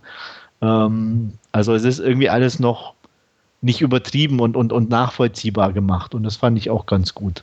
Und ich meine auch, dass ich bei meiner Wertung auch in Kombination sozusagen bei beiden, wenn man beide zusammen als, als Film sieht, ähm, auch eine neuen vergeben hatte. Also einzeln würde ich auch eher ein bisschen runtergehen, aber in, in Kombination, wie gesagt, da funktionieren sie ähm, wunderbar. Und da ja. Also so, so weit, ja. das weiß ich also auch noch. Das, das, das war so, so irgendwie so, ein, so schon sehr prägnant irgendwie, dass man mal die beide irgendwo in einem zeitlichen Zusammenhang guckt, dann auch ja. zu einer anderen Wertung kommen kann, wie wenn man die irgendwie einzeln und weit auseinander schaut. Ja, so viel dann aus Hongkong. Wie gesagt, ich bin sehr gespannt auf ähm, seinen aktuellen Film, der in äh, China gedreht hat. Ähm, Drug War nennt sich der, der auch relativ ja brutal teilweise sein muss, wo es auch gegen Gewalt an, oder um Gewalt an, an Polizisten geht und er das irgendwie durchs komplette chinesische Zensursystem geschafft hat, was normalerweise bei den Chinesen irgendwie ein No-Go ist ähm, dass die Staatsgewalt quasi angegriffen wird, aber Johnny To hat es irgendwie fertig gebracht und deswegen bin ich da sehr gespannt drauf, auf den neuen Film von ihm. Von ihm. Ja, was ich mir noch angesehen habe, ähm, nochmal ein Doppelpack quasi, ähm, ist Strikeback, eine britische Serie, beziehungsweise Kurzserie mehr, ähm, die ersten beiden Staffeln und ja, die erste Staffel, die auch unter dem Namen Chris Ryans Strike Back läuft, ähm, besteht aus ja, sechs Teilen, beziehungsweise eigentlich drei Teilen. Ähm, in, in sechs Episoden sind die aufgeteilt und ähm, ja, spielt über den Globus verteilt das Ganze, äh, jeweils äh, eine, eine, Doppelfolge, einmal im Irak, einmal in, in Zimbabwe und einmal in Afghanistan und Pakistan und es geht um einen ja aus der Armee entlassenen ehemaligen Soldaten John Porter von Richard Armitage verkörpert, ähm, der durch gewisse Ereignisse wieder in den Irak äh, geschickt wird. Ähm, 2003, damals bei der zweiten Invasion ähm, des, des Iraks, äh, kam es ja zu einem Zwischenfall bei einem Einsatz, wo er auch beteiligt war, aufgrund dessen er dann aus dem Militär auch entlassen wurde. Und äh, 2010 glaubt er eben, ja, einen bei der damaligen Aktion beteiligten äh, Iraker auch wieder in einer Fernsehübertragung zu erkennen und macht sich da einen, eine Beziehung zu einem alten ähm, ehemaligen Weggefährten zunutze, ähm, um eben da diese, ja, diese, diesen Hinweis weiter zu verfolgen und wird da eben auch von einer ja, geheimen Organisation des MI6, äh, die sich Section 20 nennt, ähm, dann eben entsprechend nach in den Irak geschickt, um quasi diese Machenschaften ähm, aufzudecken. Ähm, der zweite Teil spielt dann in Simbabwe, wo es um ein politisches Attentat geht, ähm, das er versucht aufzuklären, wo auch die britische, ähm, ja, das, äh, die, die, ich, ähm, ich kämpfe jetzt gerade ein bisschen, die, wie die Briten eben in, in diesem, oder wie, wie sie an diesem Attentat beteiligt sind oder auch nicht, äh, was da ein bisschen fragwürdig ist. Das versucht er da eben herauszufinden. Und ja, im dritten Teil geht es dann äh, nach Afghanistan und Pakistan in das Grenzgebiet, ähm, wo er einen ehemaligen Programmierer von, von Waffenkontrollsystemen versucht ähm, aufzuspüren. Ähm, das Ganze ist extrem toll eingefangen, meiner Meinung nach. Es ist extrem spannend anzuschauen. Ähm, es ist auch irgendwie toll, dass wir da von, von Doppelfolge zu Doppelfolge quasi die Locations komplett wechseln. Man sich also quasi nie an, an über, über die komplette Serie ähm, an, an einen Ort bindet, sondern hier über die ganze Welt verteilt ähm, ja die einzelnen Episoden spielen lässt. Ähm, es ist ja sehr ordentlich besetzt, meiner Meinung nach, mit, mit Richard Armitage und Andrew Lincoln als Hugh Collinson.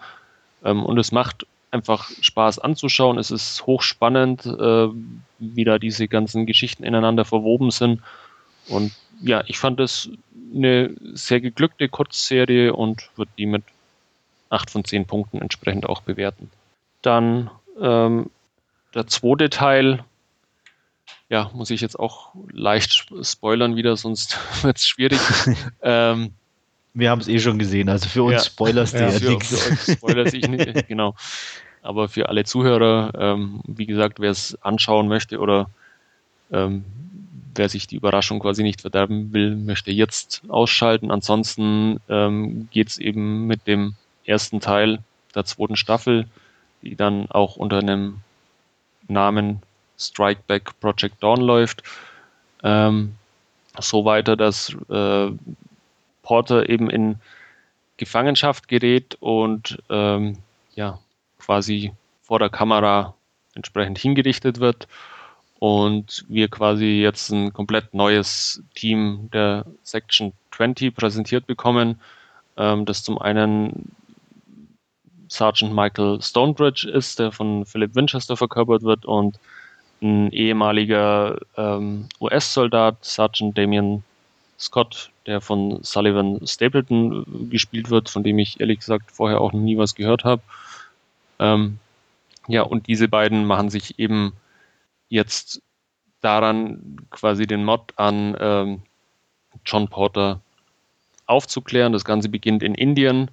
Ähm, man bleibt dem Schema der ersten Season treu. Man ist immer für zwei Doppelfolgen in einem bestimmten Land. Es geht äh, in Indien, wie gesagt, los, äh, wo man sich auf die, an die Fassen von einem Terroristen äh, Latif heftet und geht dann eben über ja, Südafrika ist dann die nächste Station, glaube ich, für mich nicht alles täuscht. Dann geht es weiter mal nach in den Sudan und ähm, in den Kosovo geht's und das Ganze endet dann ähm, mit nach 20 Folgen in Budapest. Ähm, ja, man setzt in der zweiten Season ein bisschen mehr auf Action. Man hat auch mit den beiden Hauptdarstellern ja eher die muskelbepackten Typen ähm, aufgefahren jetzt, was man in der ersten Season nicht so wirklich hatte. Es gibt ein bisschen mehr Sex, es gibt in jeder Folge quasi nackte Brüste zu sehen und vor allem auch nackte Männer hintern. Ja, das Tempo wird ein bisschen hochgefahren. Äh, die beiden Hauptdarsteller mögen sich anfangen nicht besonders, was so diese klassische Buddy-Komödien-Dynamik äh, ein bisschen mit reinbringt.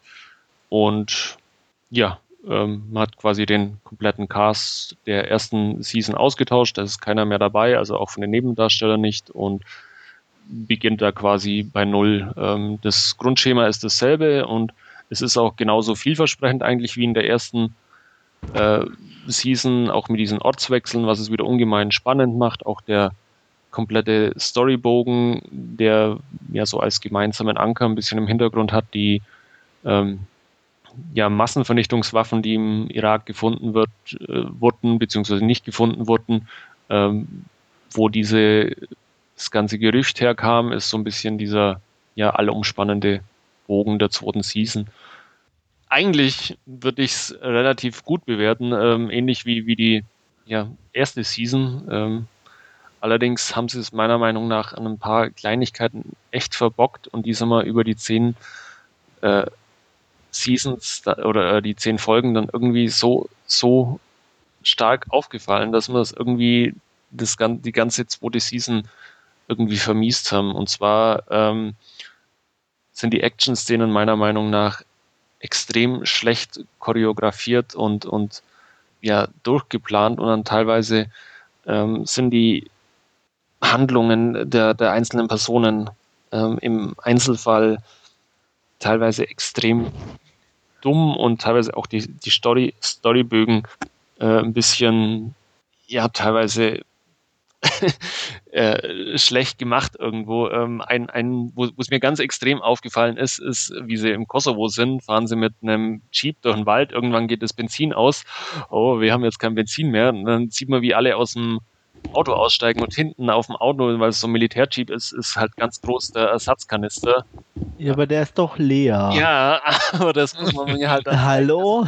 Das ist irgendwie, und, und da gab es ein paar so Sachen in, in der ganzen. Ja, aber also ich meine, bitte. Was, also, ob da pauschal was drin sein muss, nur weil da so ein Kanister ja, hinten ist. aber bei einem ist. Militärfahrzeug normalerweise sind die gefüllt. da ist das so. Da ist, ja, nein, da ist das einfach so. Also. ähm, das hat vorher noch nie jemand irgendwie schon mal gebraucht oder so. Das weiß man ja nicht, aber sie schauen ja nicht mal ja, nach. Eben. Sie sagen ja, der Tank ist leer und steigen aus und schicken die ganzen befreiten Geiseln zu Fuß in den ja. Schuhen durch den Wald. Und wie gesagt, das. Äh, also, ich meine, das von dir finde ich natürlich schon, dass du das bemängelst, ein starkes Stück. Wieso? Ja, bei anderen Filmen wird das total vernachlässigt. Ja, ja, ähm, ja. da ist doch so. Ja, mag ja sein. Ja. Aber also. das ist, wie gesagt, hier bei der zweiten Season. Ähm, irgendwie aufgefallen. Das ist teilweise wirklich, da verlieren sie Leute und dann irgendwann so nach 20 Minuten kommt mal die eine aus, aus dem, aus dem Techniker-Team und sagt, ja, ich habe doch eine, eine Wanze angebracht, ich weiß doch, wo die sind. Ähm, und da, wie gesagt, da sind einfach ein paar Sachen drin, die, die Action-Sequenzen sind teilweise schlecht choreografiert, ich kann es nicht anders sagen. Da wird dann irgendwann mal eine Schießerei inszeniert, wo, wo sich die einen ähm, hinter einem Jeep verstecken und auf dem Jeep aber ist eine Ärztin, die gerade einen, einen Verwundeten versorgen soll und die schießen aber über sie quasi äh, ja. hin, hin, hinweg und das sind hey, schon mal was von Genfer Konvention gehört? Äh, ja. ja, aber sie, sie holen sie nicht runter von dem Jeep, sondern sie springen quasi von dem Jeep runter, schießen über den Jeep und lassen die gute Frau da oben. Das ist äh, ihre eigene Entscheidung. ja, die, die muss sich ja um den Verwundeten kümmern. Ja, ist ihr Job, verdammt nochmal. Das ist, teilweise ist es schon so, so A-Team-like, dass die Bösen eigentlich treffen irgendwo. Und das hat irgendwie wie vermiest und eigentlich haben sie so viel richtig gemacht, auch mit, mit den Locations, dass sie so ja viel vor Ort gedreht haben, was, was echt einer Serie immer gut tut, äh, wenn man sich da an, an Alias oder so erinnert, wo man immer diese äh, dieses Stock-Footage hat und dann genau weiß, dass sie es irgendwo in einem Hinterhof in, in Los Angeles gedreht haben oder ob es dann wie bei Strikeback jetzt wirklich vor Ort gedreht ist. Das macht einem, es reißt einfach so viel raus. Äh, es macht eine wertet die Serie oder die, die einzelnen Folgen einfach auf und dann haben sie es an so Nichtigkeiten, haben sie es für mich irgendwie verbockt und das fand ich irgendwie schade in der zweiten Season. Ich mochte die. Ich ja, also. ich, mochte, ich, mochte, die auch noch, aber wie gesagt. Es hat sich gerade nicht so angehört. Ja, es, ja sie, also sie ist definitiv nicht schlecht. Ähm, auf keinen Fall. Ähm, da ist also ich meine, ich kann natürlich schon nachvollziehen, was du meinst oder so. Mich hat es nur in der Beziehung ich, überhaupt nicht gestört. Ähm, Im Gegenteil, ich fand es mal angenehm, einfach so, so oder erfrischend mal was anderes zu sehen ähm, äh, als Serie. Punkt 1 auch in der Härte, sage ich mal, und ähm, auch gern auch mit dem 6. Hat mich auch nicht gestört. Mal klar, es ist ähm, over the top, wenn es gleich in jeder Folge passiert, aber andererseits, warum nicht? ähm, es, nette Serien gibt es wie Sand am Meer, da darf es zwischendurch auch mal ein bisschen ähm, sowas sein. Und deswegen, ähm, ich mochte auch die erste Season, äh, die war ein bisschen ich weiß nicht, zurückhaltender, ähm, ja. britischer auf jeden Fall. Aber die zweite Season, die ja, ist einfach Spaß pur in meinen Augen und ähm, deswegen eine der wenigen TV-Serien, die ich mochte. Ja, geht ja auch nicht allzu lang. Ich fand die erste Season okay. Die war, Andreas hat schon ganz nett gesagt, britisch, zurückhaltender. Ähm, dafür hat die zweite Season halt das amerikanische, den Fun-Faktor ein bisschen mehr rausgehauen. Die, der Unterhaltungsgrad steigerte sich für mich persönlich und deswegen mochte ich halt so die zweite Ausrichtung ähm, etwas lieber. Ähm, klar, es ist eine Action-Serie und ich kann verstehen, dass es doofe Sequenzen drin gibt, wie vorhin bei meiner Besprechung der Horrorfilme. Äh, die muss man drüber weggucken. Kann man meiner Meinung nach auch drüber weggucken. Ich glaube, wenn man sich da mal irgendwie festgebissen hat oder wenn einem das einmal aufgefallen ist, dann sucht man solche Sachen das, das, das das immer wieder auf. Ja. Und wenn man das beim ersten Mal wahrscheinlich nicht festgestellt hat, dann. Äh, Mich wundert es nur, wie gesagt, weil, weil sonst, ich du jetzt nicht so der klassische Typ bist, der sich an sowas eigentlich festmacht. Nee, eigentlich auch überhaupt nicht, aber mir ist ne? Deswegen wundert es mich eigentlich, dass ausgerechnet da äh, dir das so negativ aufgestoßen ja. ist. Äh, ist dann auch, wenn, wenn teilweise äh, die, die, die Bösen beim, beim Ver Verhör hocken und dann ähm, ja irgendjemand reinkommt und, und dem Ver äh, ja, Offi oder Offizier oder, oder Guten dann quasi irgendwas äh, zuflüstert, dann wird das halt vor dem Bösen gemacht und ja, Jack Bauer hat uns da was anderes beigebracht, dass man sowas halt eben nicht macht.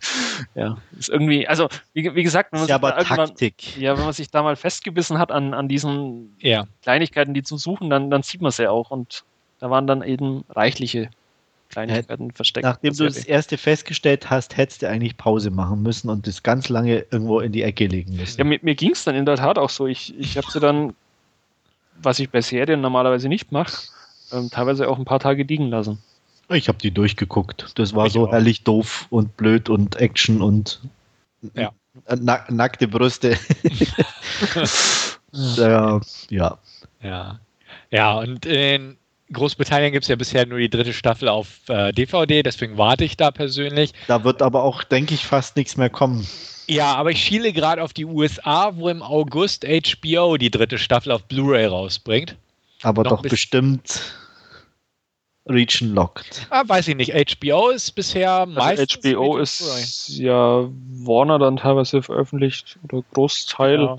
Und, und die erste, Region Free. Ja. Ja, und die erste Season der US-Version von Strikeback war auch region-free, also kann man eigentlich noch hoffen. Aber die zweite nicht, ne? Doch, die meine ich damit, also die, die Cinemax. Ach so, okay. Die, die war. Und die britische wurde, glaube ich, in den USA noch gar nicht veröffentlicht. Ah ja, okay. Ja, nur halt in England. Halt. Nee, ich, achso, nee, das kann sein, stimmt, stimmt, stimmt. Mhm. Aber ich muss mal schauen mit der dritten. Ist natürlich, wie du, wir hatten es vor dem Podcast schon kurz besprochen, Rona Mitra spielt mit in der dritten Season. Ist natürlich durchaus ein Argument, sich Season 3 anzuschauen. genau, mal schauen. Ja, soweit dann von mir. Dann sind wir mit unserem Last Scene auch entsprechend durch und ähm, kommen zu unserem Hauptreview und da haben wir uns dieses Mal für Silver Linings Playbook entschieden oder wie er in Deutsch heißt, nur Silver Linings und ja, Stefan wird uns eine kurze Inhaltsangabe geben. Ja, das mache ich doch glatt. Ähm, es geht um unseren Hauptprotagonisten, Pat Solatano heißt er, glaube ich, gespielt von Bradley Cooper. Der wird am Anfang des Films aus einer psychiatrischen Anstalt entlassen. Ähm, dort saß er einige Monate ein, beziehungsweise wurde dort eingeliefert, nachdem er seine Frau Nikki ähm, beim Fremdgehen in der Dusche mit einem Lehrerkollegen erwischte und daraufhin einen ja, Nervenzusammenbruch erlitten hat, kann man sagen, und ihn halbtot geprügelt hat. Ähm, ja, auf jeden Fall wurde er dadurch halt in die äh, psychiatrische Anstalt eingeliefert. Ich glaube, die Diagnose war eine bipolare Persönlichkeitsstörung und äh, weswegen er auch halt zu Gemütsschwankungen und ähnliches äh, neigt die sich in diesem Fall halt in Gewaltausbrüchen ähm, ja, ne, zutage gekehrt haben, möchte ich sagen. Auf jeden Fall kehrt er am Anfang des Films wieder zurück, in den Schoß der Familie sozusagen, ähm, mit Bewährungsauf mit Auflagen, dass er weiter zur Therapie geht und dass er ja halt äh, außer Schwierigkeiten rausbleibt, versteht sich von selbst. Auf jeden Fall, ähm, ja, wohnt er wieder bei seinen Eltern. Mutter die Mutter gespielt von Jackie Weaver und der Vater gespielt von Robert De Niro, ähm, nehmen ihn bei sich auf. Der Vater ist ein bisschen, ja, na, hinterfragt das Ganze, ist, ist sehr argwöhnischer und abergläubiger Mensch. Ähm, der hat auch gerade seinen Job in einem Restaurant beziehungsweise sein Restaurant verloren, träumt davon, ein neues aufzumachen, schlägt sich gerade während der Zeit als ähm, ja, Hobbybuchmacher, kann man sagen. Ähm, durchs Leben sozusagen, nimmt Wetten an, äh, fungiert als Buchmacher, ist aber dabei sehr abergläubisch und ja, beäugt das Ganze immer sehr kritisch. Auch die Rückkehr seines Sohnes, ob er denn seine Medikamente regelmäßig nehmen würde und so weiter und so fort. Ähm, ja, Pat währenddessen kehrt nach Hause zurück und sein Ziel ist es, Nikki wieder zu gewinnen. Die hat inzwischen eine Restraining Order, also, ah, wie ist das deutsche Wort dafür? Ähm, Doch. An, an, Annäherungsverfügung, nee, nicht Annäherungsverfügung. Ähm, äh, also du darfst dich yeah. halt nur auf so und so viel Meter nähern. Ähm. Genau das. Also das hat sie auf jeden Fall erwirkt. Ähm, er darf auch keinen Kontakt zu ihr haben, darf kein Handy haben, darf ihr keine Briefe schreiben, darf keine SMS schreiben und so weiter und so fort. Ähm, er hat sich aber auf jeden Fall so ein bisschen das alles zu Herzen genommen, was Kontaktverbot oder einstweilige Kontakt, Verfügung. Einstweilige Verfügung. Verfügung, sehr gut, ja. Das, das war das. Ich musste jetzt nachgucken, das hat mich so, auch. Ja, auf jeden Fall hat er, wie sich gesagt, ähm, das zu Herzen genommen, was sie so gesagt hat, dass, dass er doch mal wieder ein bisschen Gewicht verlieren könnte. Also dementsprechend äh, joggt er viel, hat Gewicht verloren. Ähm, er interessiert sich jetzt auf einmal für die Bücher, die sie damals unterrichtet hat, liest dementsprechend viel Hemingway und ähnliches und äh, ja, versucht somit sein Leben wieder in den Griff zu bekommen, um dann wieder mit ihr quasi die Ehe wieder aufzunehmen, kann man sagen. Nun gut, ähm, wie es dann immer passiert, ähm, trifft einen alten Kumpel wieder, der lebt mit seiner Frau zusammen äh, und lädt ihn kurz an zum Essen ein wo auch Tiffany erscheint, gespielt von Jennifer Lawrence. Das ist die Schwester der Ehefrau, die ihn einlädt sozusagen. Auch sie hat gerade einen Schicksalsschlag erlitten. Äh, ihr Mann ist gestorben beim Autounfall, war ein Polizist. Ähm, sie ist daraufhin sehr depressiv geworden und hat äh, den Verlust sozusagen mit ja, Sex kom zu komprimieren versucht, hat also viel rumgeschlafen, kann man sagen. Ähm, ist depressiv, nimmt auch Medikamente und ähnliches. Die beiden haben von auf Anhieb quasi eine bestimmte Chemie, äh, etwas funkt, ähm, was aber nicht so ganz bewusst wird, denn ja, Pat ist halt wie gesagt auf Nikki fixiert. Ähm, Tiffany schlägt daraufhin über ein paar Wege, die ich jetzt nicht ins Detail aufdröseln möchte, vor, ähm, dass sie gemeinsam tanzen, tanzen lernen. Sie tanzt nämlich als Therapieform sozusagen.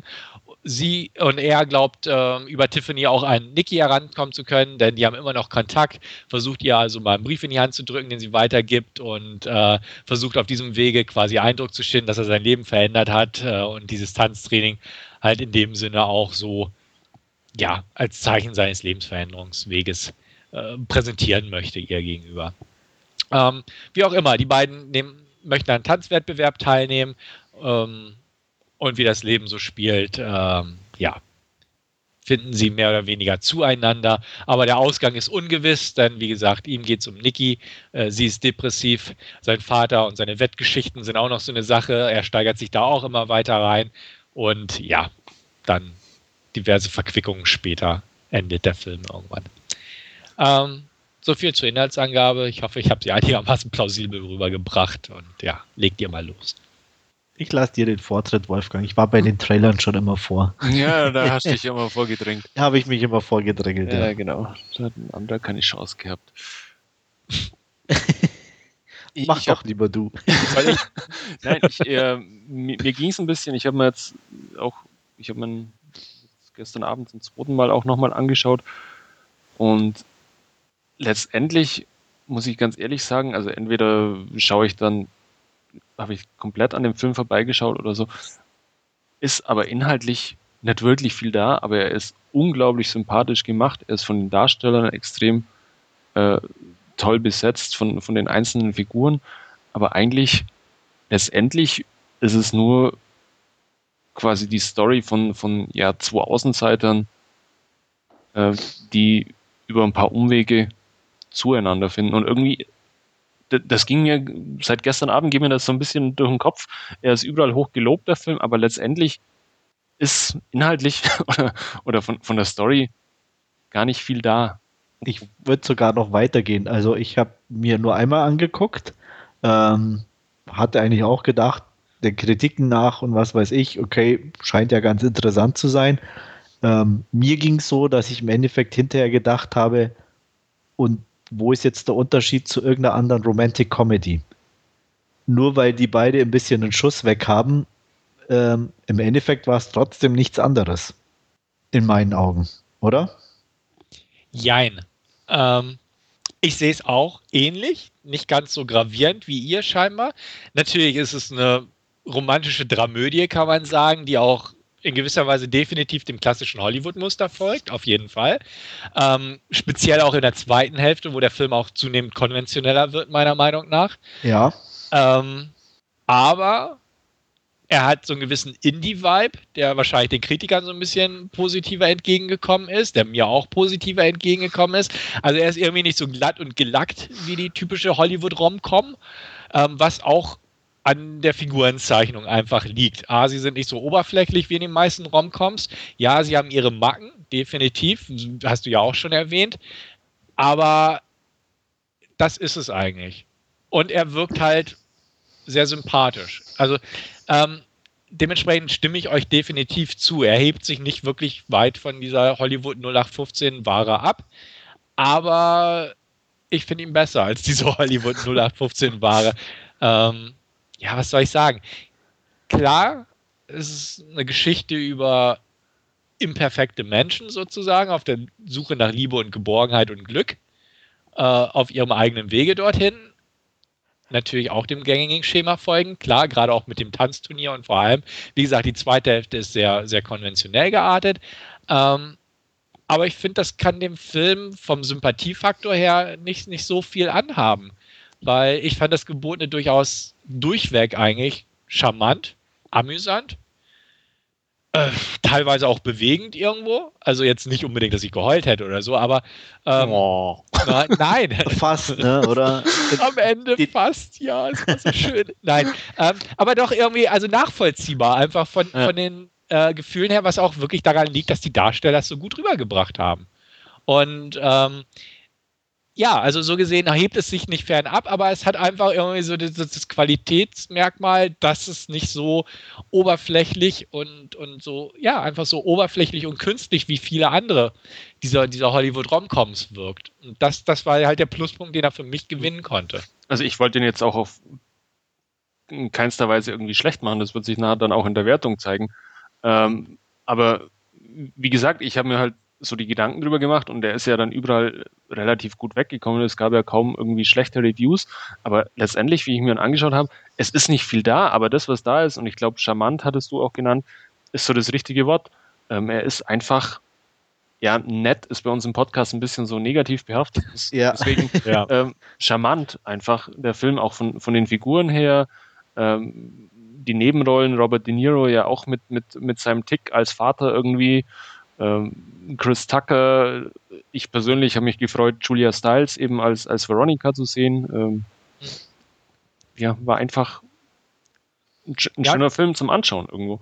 Genau, das passt auch durch die Figuren. Also ich meine, Robert De Niro hat endlich mal wieder irgendwie gespielt und nicht nur so dieses völlige 0815 Autopilot, was er so in den letzten x Jahren mal wieder. Also es ist zwar irgendwo so eine 0815 Robert De Niro Rolle gewesen, aber irgendwie merkte man, er war irgendwie dabei diesmal. Also er nicht nur ne, Scheck einreichen, sondern irgendwie hat er es rübergebracht. Und, und Chris Tucker fällt endlich mal nicht negativ in einem Film auf, was ja auch schon toll ist.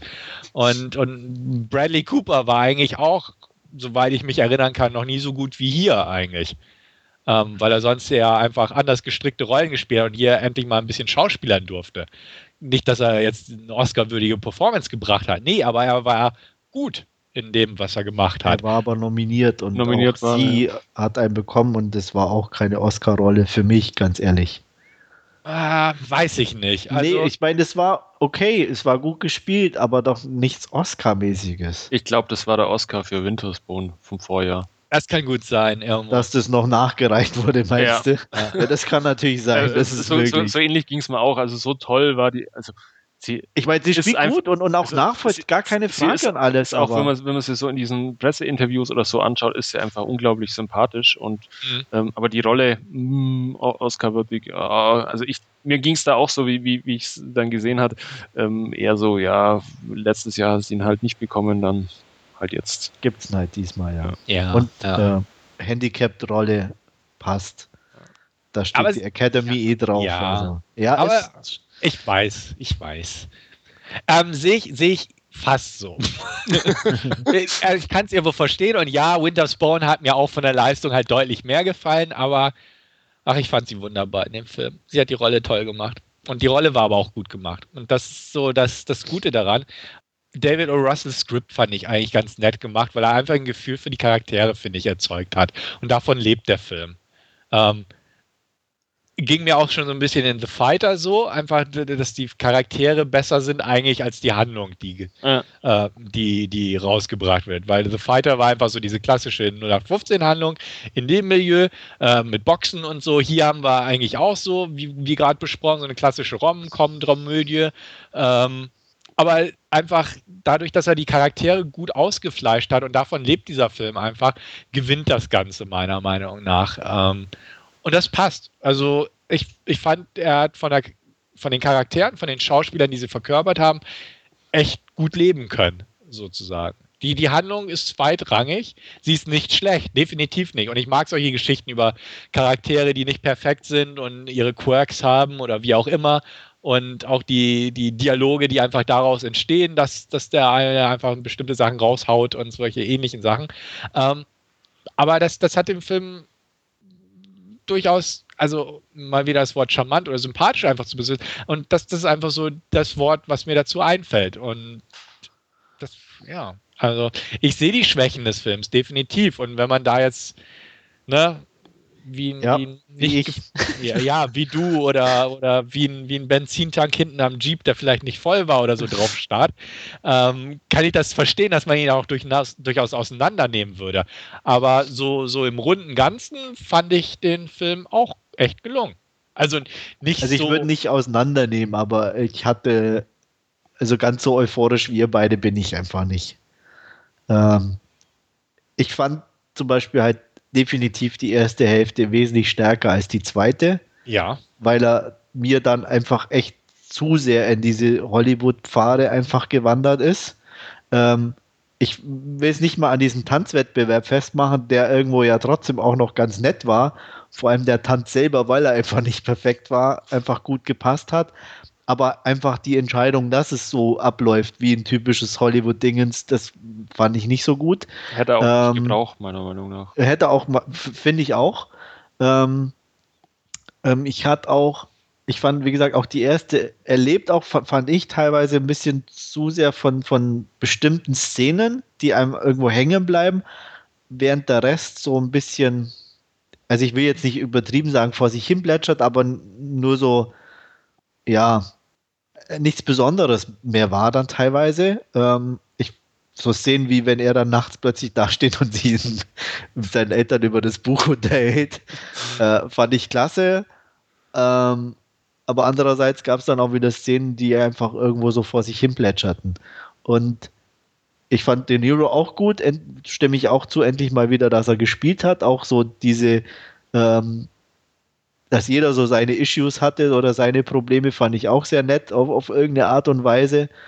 Ähm, dass eigentlich nicht nur die zwei Hauptdarsteller ihre zwar die größten Macken haben, aber eben eigentlich nicht allein sind, sondern auch ähm, umgeben sind von Leuten mit Problemen.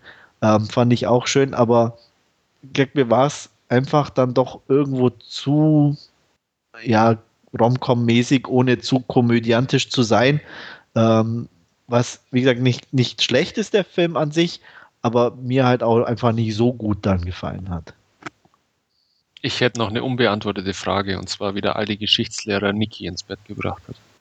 Wurde im Film nie beantwortet. Das wird sich wohl jeder gefragt haben. Das wird sich auch Pat gefragt haben. Aber es ist halt wie so oft, weißt du, ähm, wenn halt jemand Zeit und ähm, Aufmerksamkeit äh, bereit ist zu investieren, dann Ja. geht es auch manchmal weiter. Tja. Nee, aber wie gesagt, insgesamt, ich will nicht sagen, ich war enttäuscht, aber ich hatte mir irgendwo ein bisschen mehr erhofft über die, die Vorschusslorbeeren, die er bekommen hat. Ähm, war mir das insgesamt zu wenig. Auch gesagt, am meisten gestört hat er mich echt nicht in der zweiten Hälfte, diese ausgelutschten Pfade zu laufen. Irgendwo da das fand ich eine Beleidigung dem ersten Teil gegenüber oder der ersten Hälfte sozusagen. Auch alleine so, äh, wenn ich es noch richtig in Erinnerung habe, dass dann irgendwo rauskommt, dass sie ja mit ihm läuft, nur weil die Eltern ihm verrat, ihr verraten haben, wann er läuft. Mhm. Stimmt. Fand ich blöd. Warum? Ich, ich, hätte es viel cooler gefunden, wenn sie einfach plötzlich da gewesen wäre. So wie wenn, so, äh, dass man einfach sich denkt, okay, ist sie jetzt permanent irgendwo in seiner Nähe und wartet nur darauf, dass er vorbeikommt oder woher weiß sie das? Oder wäre viel, viel besser gewesen. So war das schon wieder so typisch Hollywood, Romcom, ja, und da ist alles geplant und haha, alle Friede, Freude, Eierkuchen. Blödsinn. Hätte es gar nicht gebraucht. Und da waren einfach so ein paar so Sachen und die haben mich dann gestört in der Beziehung. So sieht es aus quasi dein, quasi dein mein Benzintank. Dein, dein Benzintank, genau. ja. Mein Ersatzkanister. ja, aber ihr, ihr, wisst, was ich meine. Ne? Ich also. weiß, was du meinst, klar. Also, aber wie gesagt, das sind so ein paar Sachen, die ich einfach zurückstecken kann. Also, weiß ich nicht, die haben mich einfach nicht so sehr gestört. Klar, also deswegen gebe ich dir, habe ich dir bei den meisten Punkten auch definitiv recht gegeben. Ähm, ich sehe die Punkte, äh, aber weiß ich nicht, ich fand einfach, das andere hat das so ein bisschen positiv überlagert. Und da habe ich einfach mehr draus schöpfen können, sagen wir es okay. mal so. Ich nur der ersten Hälfte. Ja. ja. Nee, mehr habe ich eigentlich gar nicht. Ähm, Score war noch nett, muss ich sagen, Soundtrack-mäßig. War okay, ja. Passt, ja. Hm? Ja, und auch Julia Stiles Nebenrolle angenehm. Leider ein bisschen zu kurz gekommen, fast, muss ich sagen. Ja. Für meinen äh, Geschmack auch. ähm, was ich noch erwähnen möchte, was ich, wen ich auch sehr gut fand, war der Psychiater. Dr. Cliff Patel. Mhm. der, der, Inder. Ja. Den mochte ich irgendwie. Der, der war sympathisch. Also der ja, war irgendwie. Auch, auch bei dem, bei dem Football plötzlich, als er da auftaucht. Äh, so. mit, mit einer grünen Farbe im Gesicht. So. Genau. Mhm. das fand ich auch gut irgendwie. Das, das war wirklich sympathisch. Und der Polizist war auch nicht schlecht. Polizist? Ach so, ja, der, der öfters ja. Haustür geklingelt hat. Ja. Ja, der war okay. Der Teil. Der Freund war, also wie gesagt, die Figur war auch der Kumpel von ihm, der da eigentlich da total seinen inneren Stress hatte und so. Der, der Mann von Joel Styles mhm. sozusagen. Mhm. Den fand ich auch ganz nett, einfach so auf den ersten Blick. Und also wie gesagt, die Figuren fand ich durchweg in Ordnung. Also und das hat viel ausgemacht bei dem Film irgendwo. Vielleicht weil auch, vielleicht einfach, weil das andere auch nicht so ausgeprägt war wie das. Ja. Und, das, und weil er so einen Indie-Vibe hatte. Er hatte einen Indie-Vibe und er hatte Jennifer Lawrence. Und ich mag Jennifer Lawrence nun mal so sehr gern. Es sei dir gegönnt. Dankeschön. Wie sieht es denn wertungstechnisch bei euch aus? Also ich bin bei einer 8 von 10. Ich auch. Ich bin bei einer 6 von 10 der ersten Hälfte hätte ich noch sieben gegeben, aber die zweite. okay. ja, ja, ist doch in Ordnung. Wir müssen ja nicht immer gleich sein. Nein. Aber wie, immer wie diese Konsens-Scheiße, die ist eben. Mir, mir geht es wie, wie, Stefan, man, man kann es durchaus nachvollziehen, aber wie gesagt, einen, ähm, die Figuren einfach zusagen und, und äh, ich glaube, dann ist es einfach so, dass man da einfach um drüber wegschauen kann irgendwie. Oder ja. Ich, ich, sag mal, euch, euch waren sie sympathisch genug, um den Rest ja. zu ignorieren. Nein, nicht ignorieren. das wäre auch schon zu hart. Also sonst würde ich es auch nicht anführen. Sonst würde ich sagen, ah, alles toll. Nein, ähm, die, er hat es einfach übertönt. Ist wie, wie bei, ja, wie bei, wie bei Strike Back, ne? Die Action Rock, der Sex ist ganz nett. Und da kann man auch auf so blöde Benzintank-Geschichten einfach nehmen. ja, so ungefähr. Aber wenn wir schon gerade bei Strikebacks sind und dem Irak, dann kommen wir doch mal zu Three Kings. Gibt es von Three Kings, der auch von David O. Russell ist, äh, mittlerweile eine Blu-ray? Nicht, dass ich wüsste. Ehrlich nicht? Ich dachte immer, es gäbe eine. Echt? Also so bewusst habe ich noch nie eine gesehen, sagen wir es mal so. Mal ich, mit, ich dachte immer, ich wollte mir den immer mal zulegen und dachte, ach ja, passt ja, gibt's ja, aber doch, klar okay. gibt es eine deutsche Blu-ray. Ja, gibt es, okay. Ja, ja, auf Lager, 10,99 bei Amazon. Mhm. Ah ja, mal einen Warenkorb legen. Wollte gerade sagen, weil ich, irgendwo war ich da mal, ich habe ihn auch, glaube ich, ja. nur nicht gekauft, weil ich mir dachte, naja, alles über 10 Euro ist zu viel. Also ich möchte ihn zwar ja. irgendwann mal haben, aber er ist ja doch schon älter als Film und ähm, ja. Ja, für 8, 8, 9 Euro würde ich mal zuschlagen, aber ja. mehr auch nicht. Ist auch ein Warner-Titel, ne? Müsste ja auch wahrscheinlich irgendwann bald mal daran. Ich denke, und oder in irgendeiner 4 für 3 Aktion oder irgendwie sowas, ja. ähm, denke ja. ich, wird sicher mal auftauchen. Habt ihr denn ähm, den, wie heißt der, I Heart Huckabees gesehen? Nein. Nee, das, das, ist auch einer, den ich nicht gesehen habe, deswegen. Das weiß ich nicht. Ich weiß auch nicht, warum. Also ich kenne den Titel, weiß auch, glaube ich, dass er insgesamt sehr gut ankommt. Mhm. Aber ich habe den, glaube ich, nie angeguckt. Genau, ist auch einer, den ich definitiv nie geschaut habe, trotz guter Besetzung und eigentlich auch recht guter Kritiken und so, aber ist irgendwie bisher noch nie im Player gelandet. Ich habe mal The Fighter vor ein paar Wochen angeschaut und der war echt überraschend stark. Also da. Äh, der steht noch auf meiner Liste. Ich der, hatte ja jetzt vor kurzem ja. Warrior, der ja eine ähnliche Thematik hatte. Mhm. Genau. Ähm, den ich, ich dann doch überraschend gut fand. Also ich hatte eigentlich ja. nicht so damit gerechnet. Ähm, der spielt schon auch sehr mit den Klischees, aber war trotzdem ganz gut anzugucken. Fighter habe ich schon gesehen, mochte ich auch. Warrior habe ich im Regal stehen, aber noch nicht gesehen. Und ich hatte mir ja auch noch Brawler angeguckt. So ein MMA-Underground-Film, hatte ich auch eine Kritik geschrieben im Forum, der eigentlich auch dieselbe Geschichte nochmal erzählt hat, aber auch ganz gut. Also seine Stärken auch woanders hatte. Ja, also die Thematik mit Brüder und mhm. äh, so ist es halt inzwischen auch sehr verbreitet, kann man sagen. Aber da kommt ja nichts an Never Back Down ran. Äh, ja. äh, wenn du das sagst, Wolfgang. ja. ja. Nur, nur, Spaß. Wir vertrauen da deiner Meinung. Ja, never back down. Der Klassiker. Aber ich, ich wusste, dass Stefan den ja auch einigermaßen. Das stimmt, das stimmt. Der war, der, der war lustig. Ja. Ja, ja bin ich da nur hingeraten. ja. Da gibt es ja auch ein Direct-to-Video-Sequel, das ich mir eigentlich immer mal angucken wollte. Never Back Down Teil 2. Uh. Ähm, mit hier diesem J. Michael White in der Hauptrolle, der auch bei den äh, bei Undisputed 2 mitgespielt hat, der Afroamerikaner. Der hat auch Regie geführt. Der soll eigentlich ganz nett sein für so einen Kickerstreifen, aber äh, habe ich bisher auch noch nie angeguckt. Also, hat auch nichts mehr mit dem ersten Teil, glaube ich, zu tun. Oh, okay. Nur so, als lustlose Info. Ja. Ähm, sonst noch irgendwelche lustlosen Infos, die irgendjemand loswerden wird? Nö, es war mir ein Vergnügen. Dann sind wir nämlich auch am Ende des Podcasts angekommen und ja, mir war es auch ein Vergnügen und vielen Dank fürs Zuhören und bis zum nächsten Mal. Ciao. Jo, danke und bis dann. Auch von mir alles Gute, bis dann. Ciao.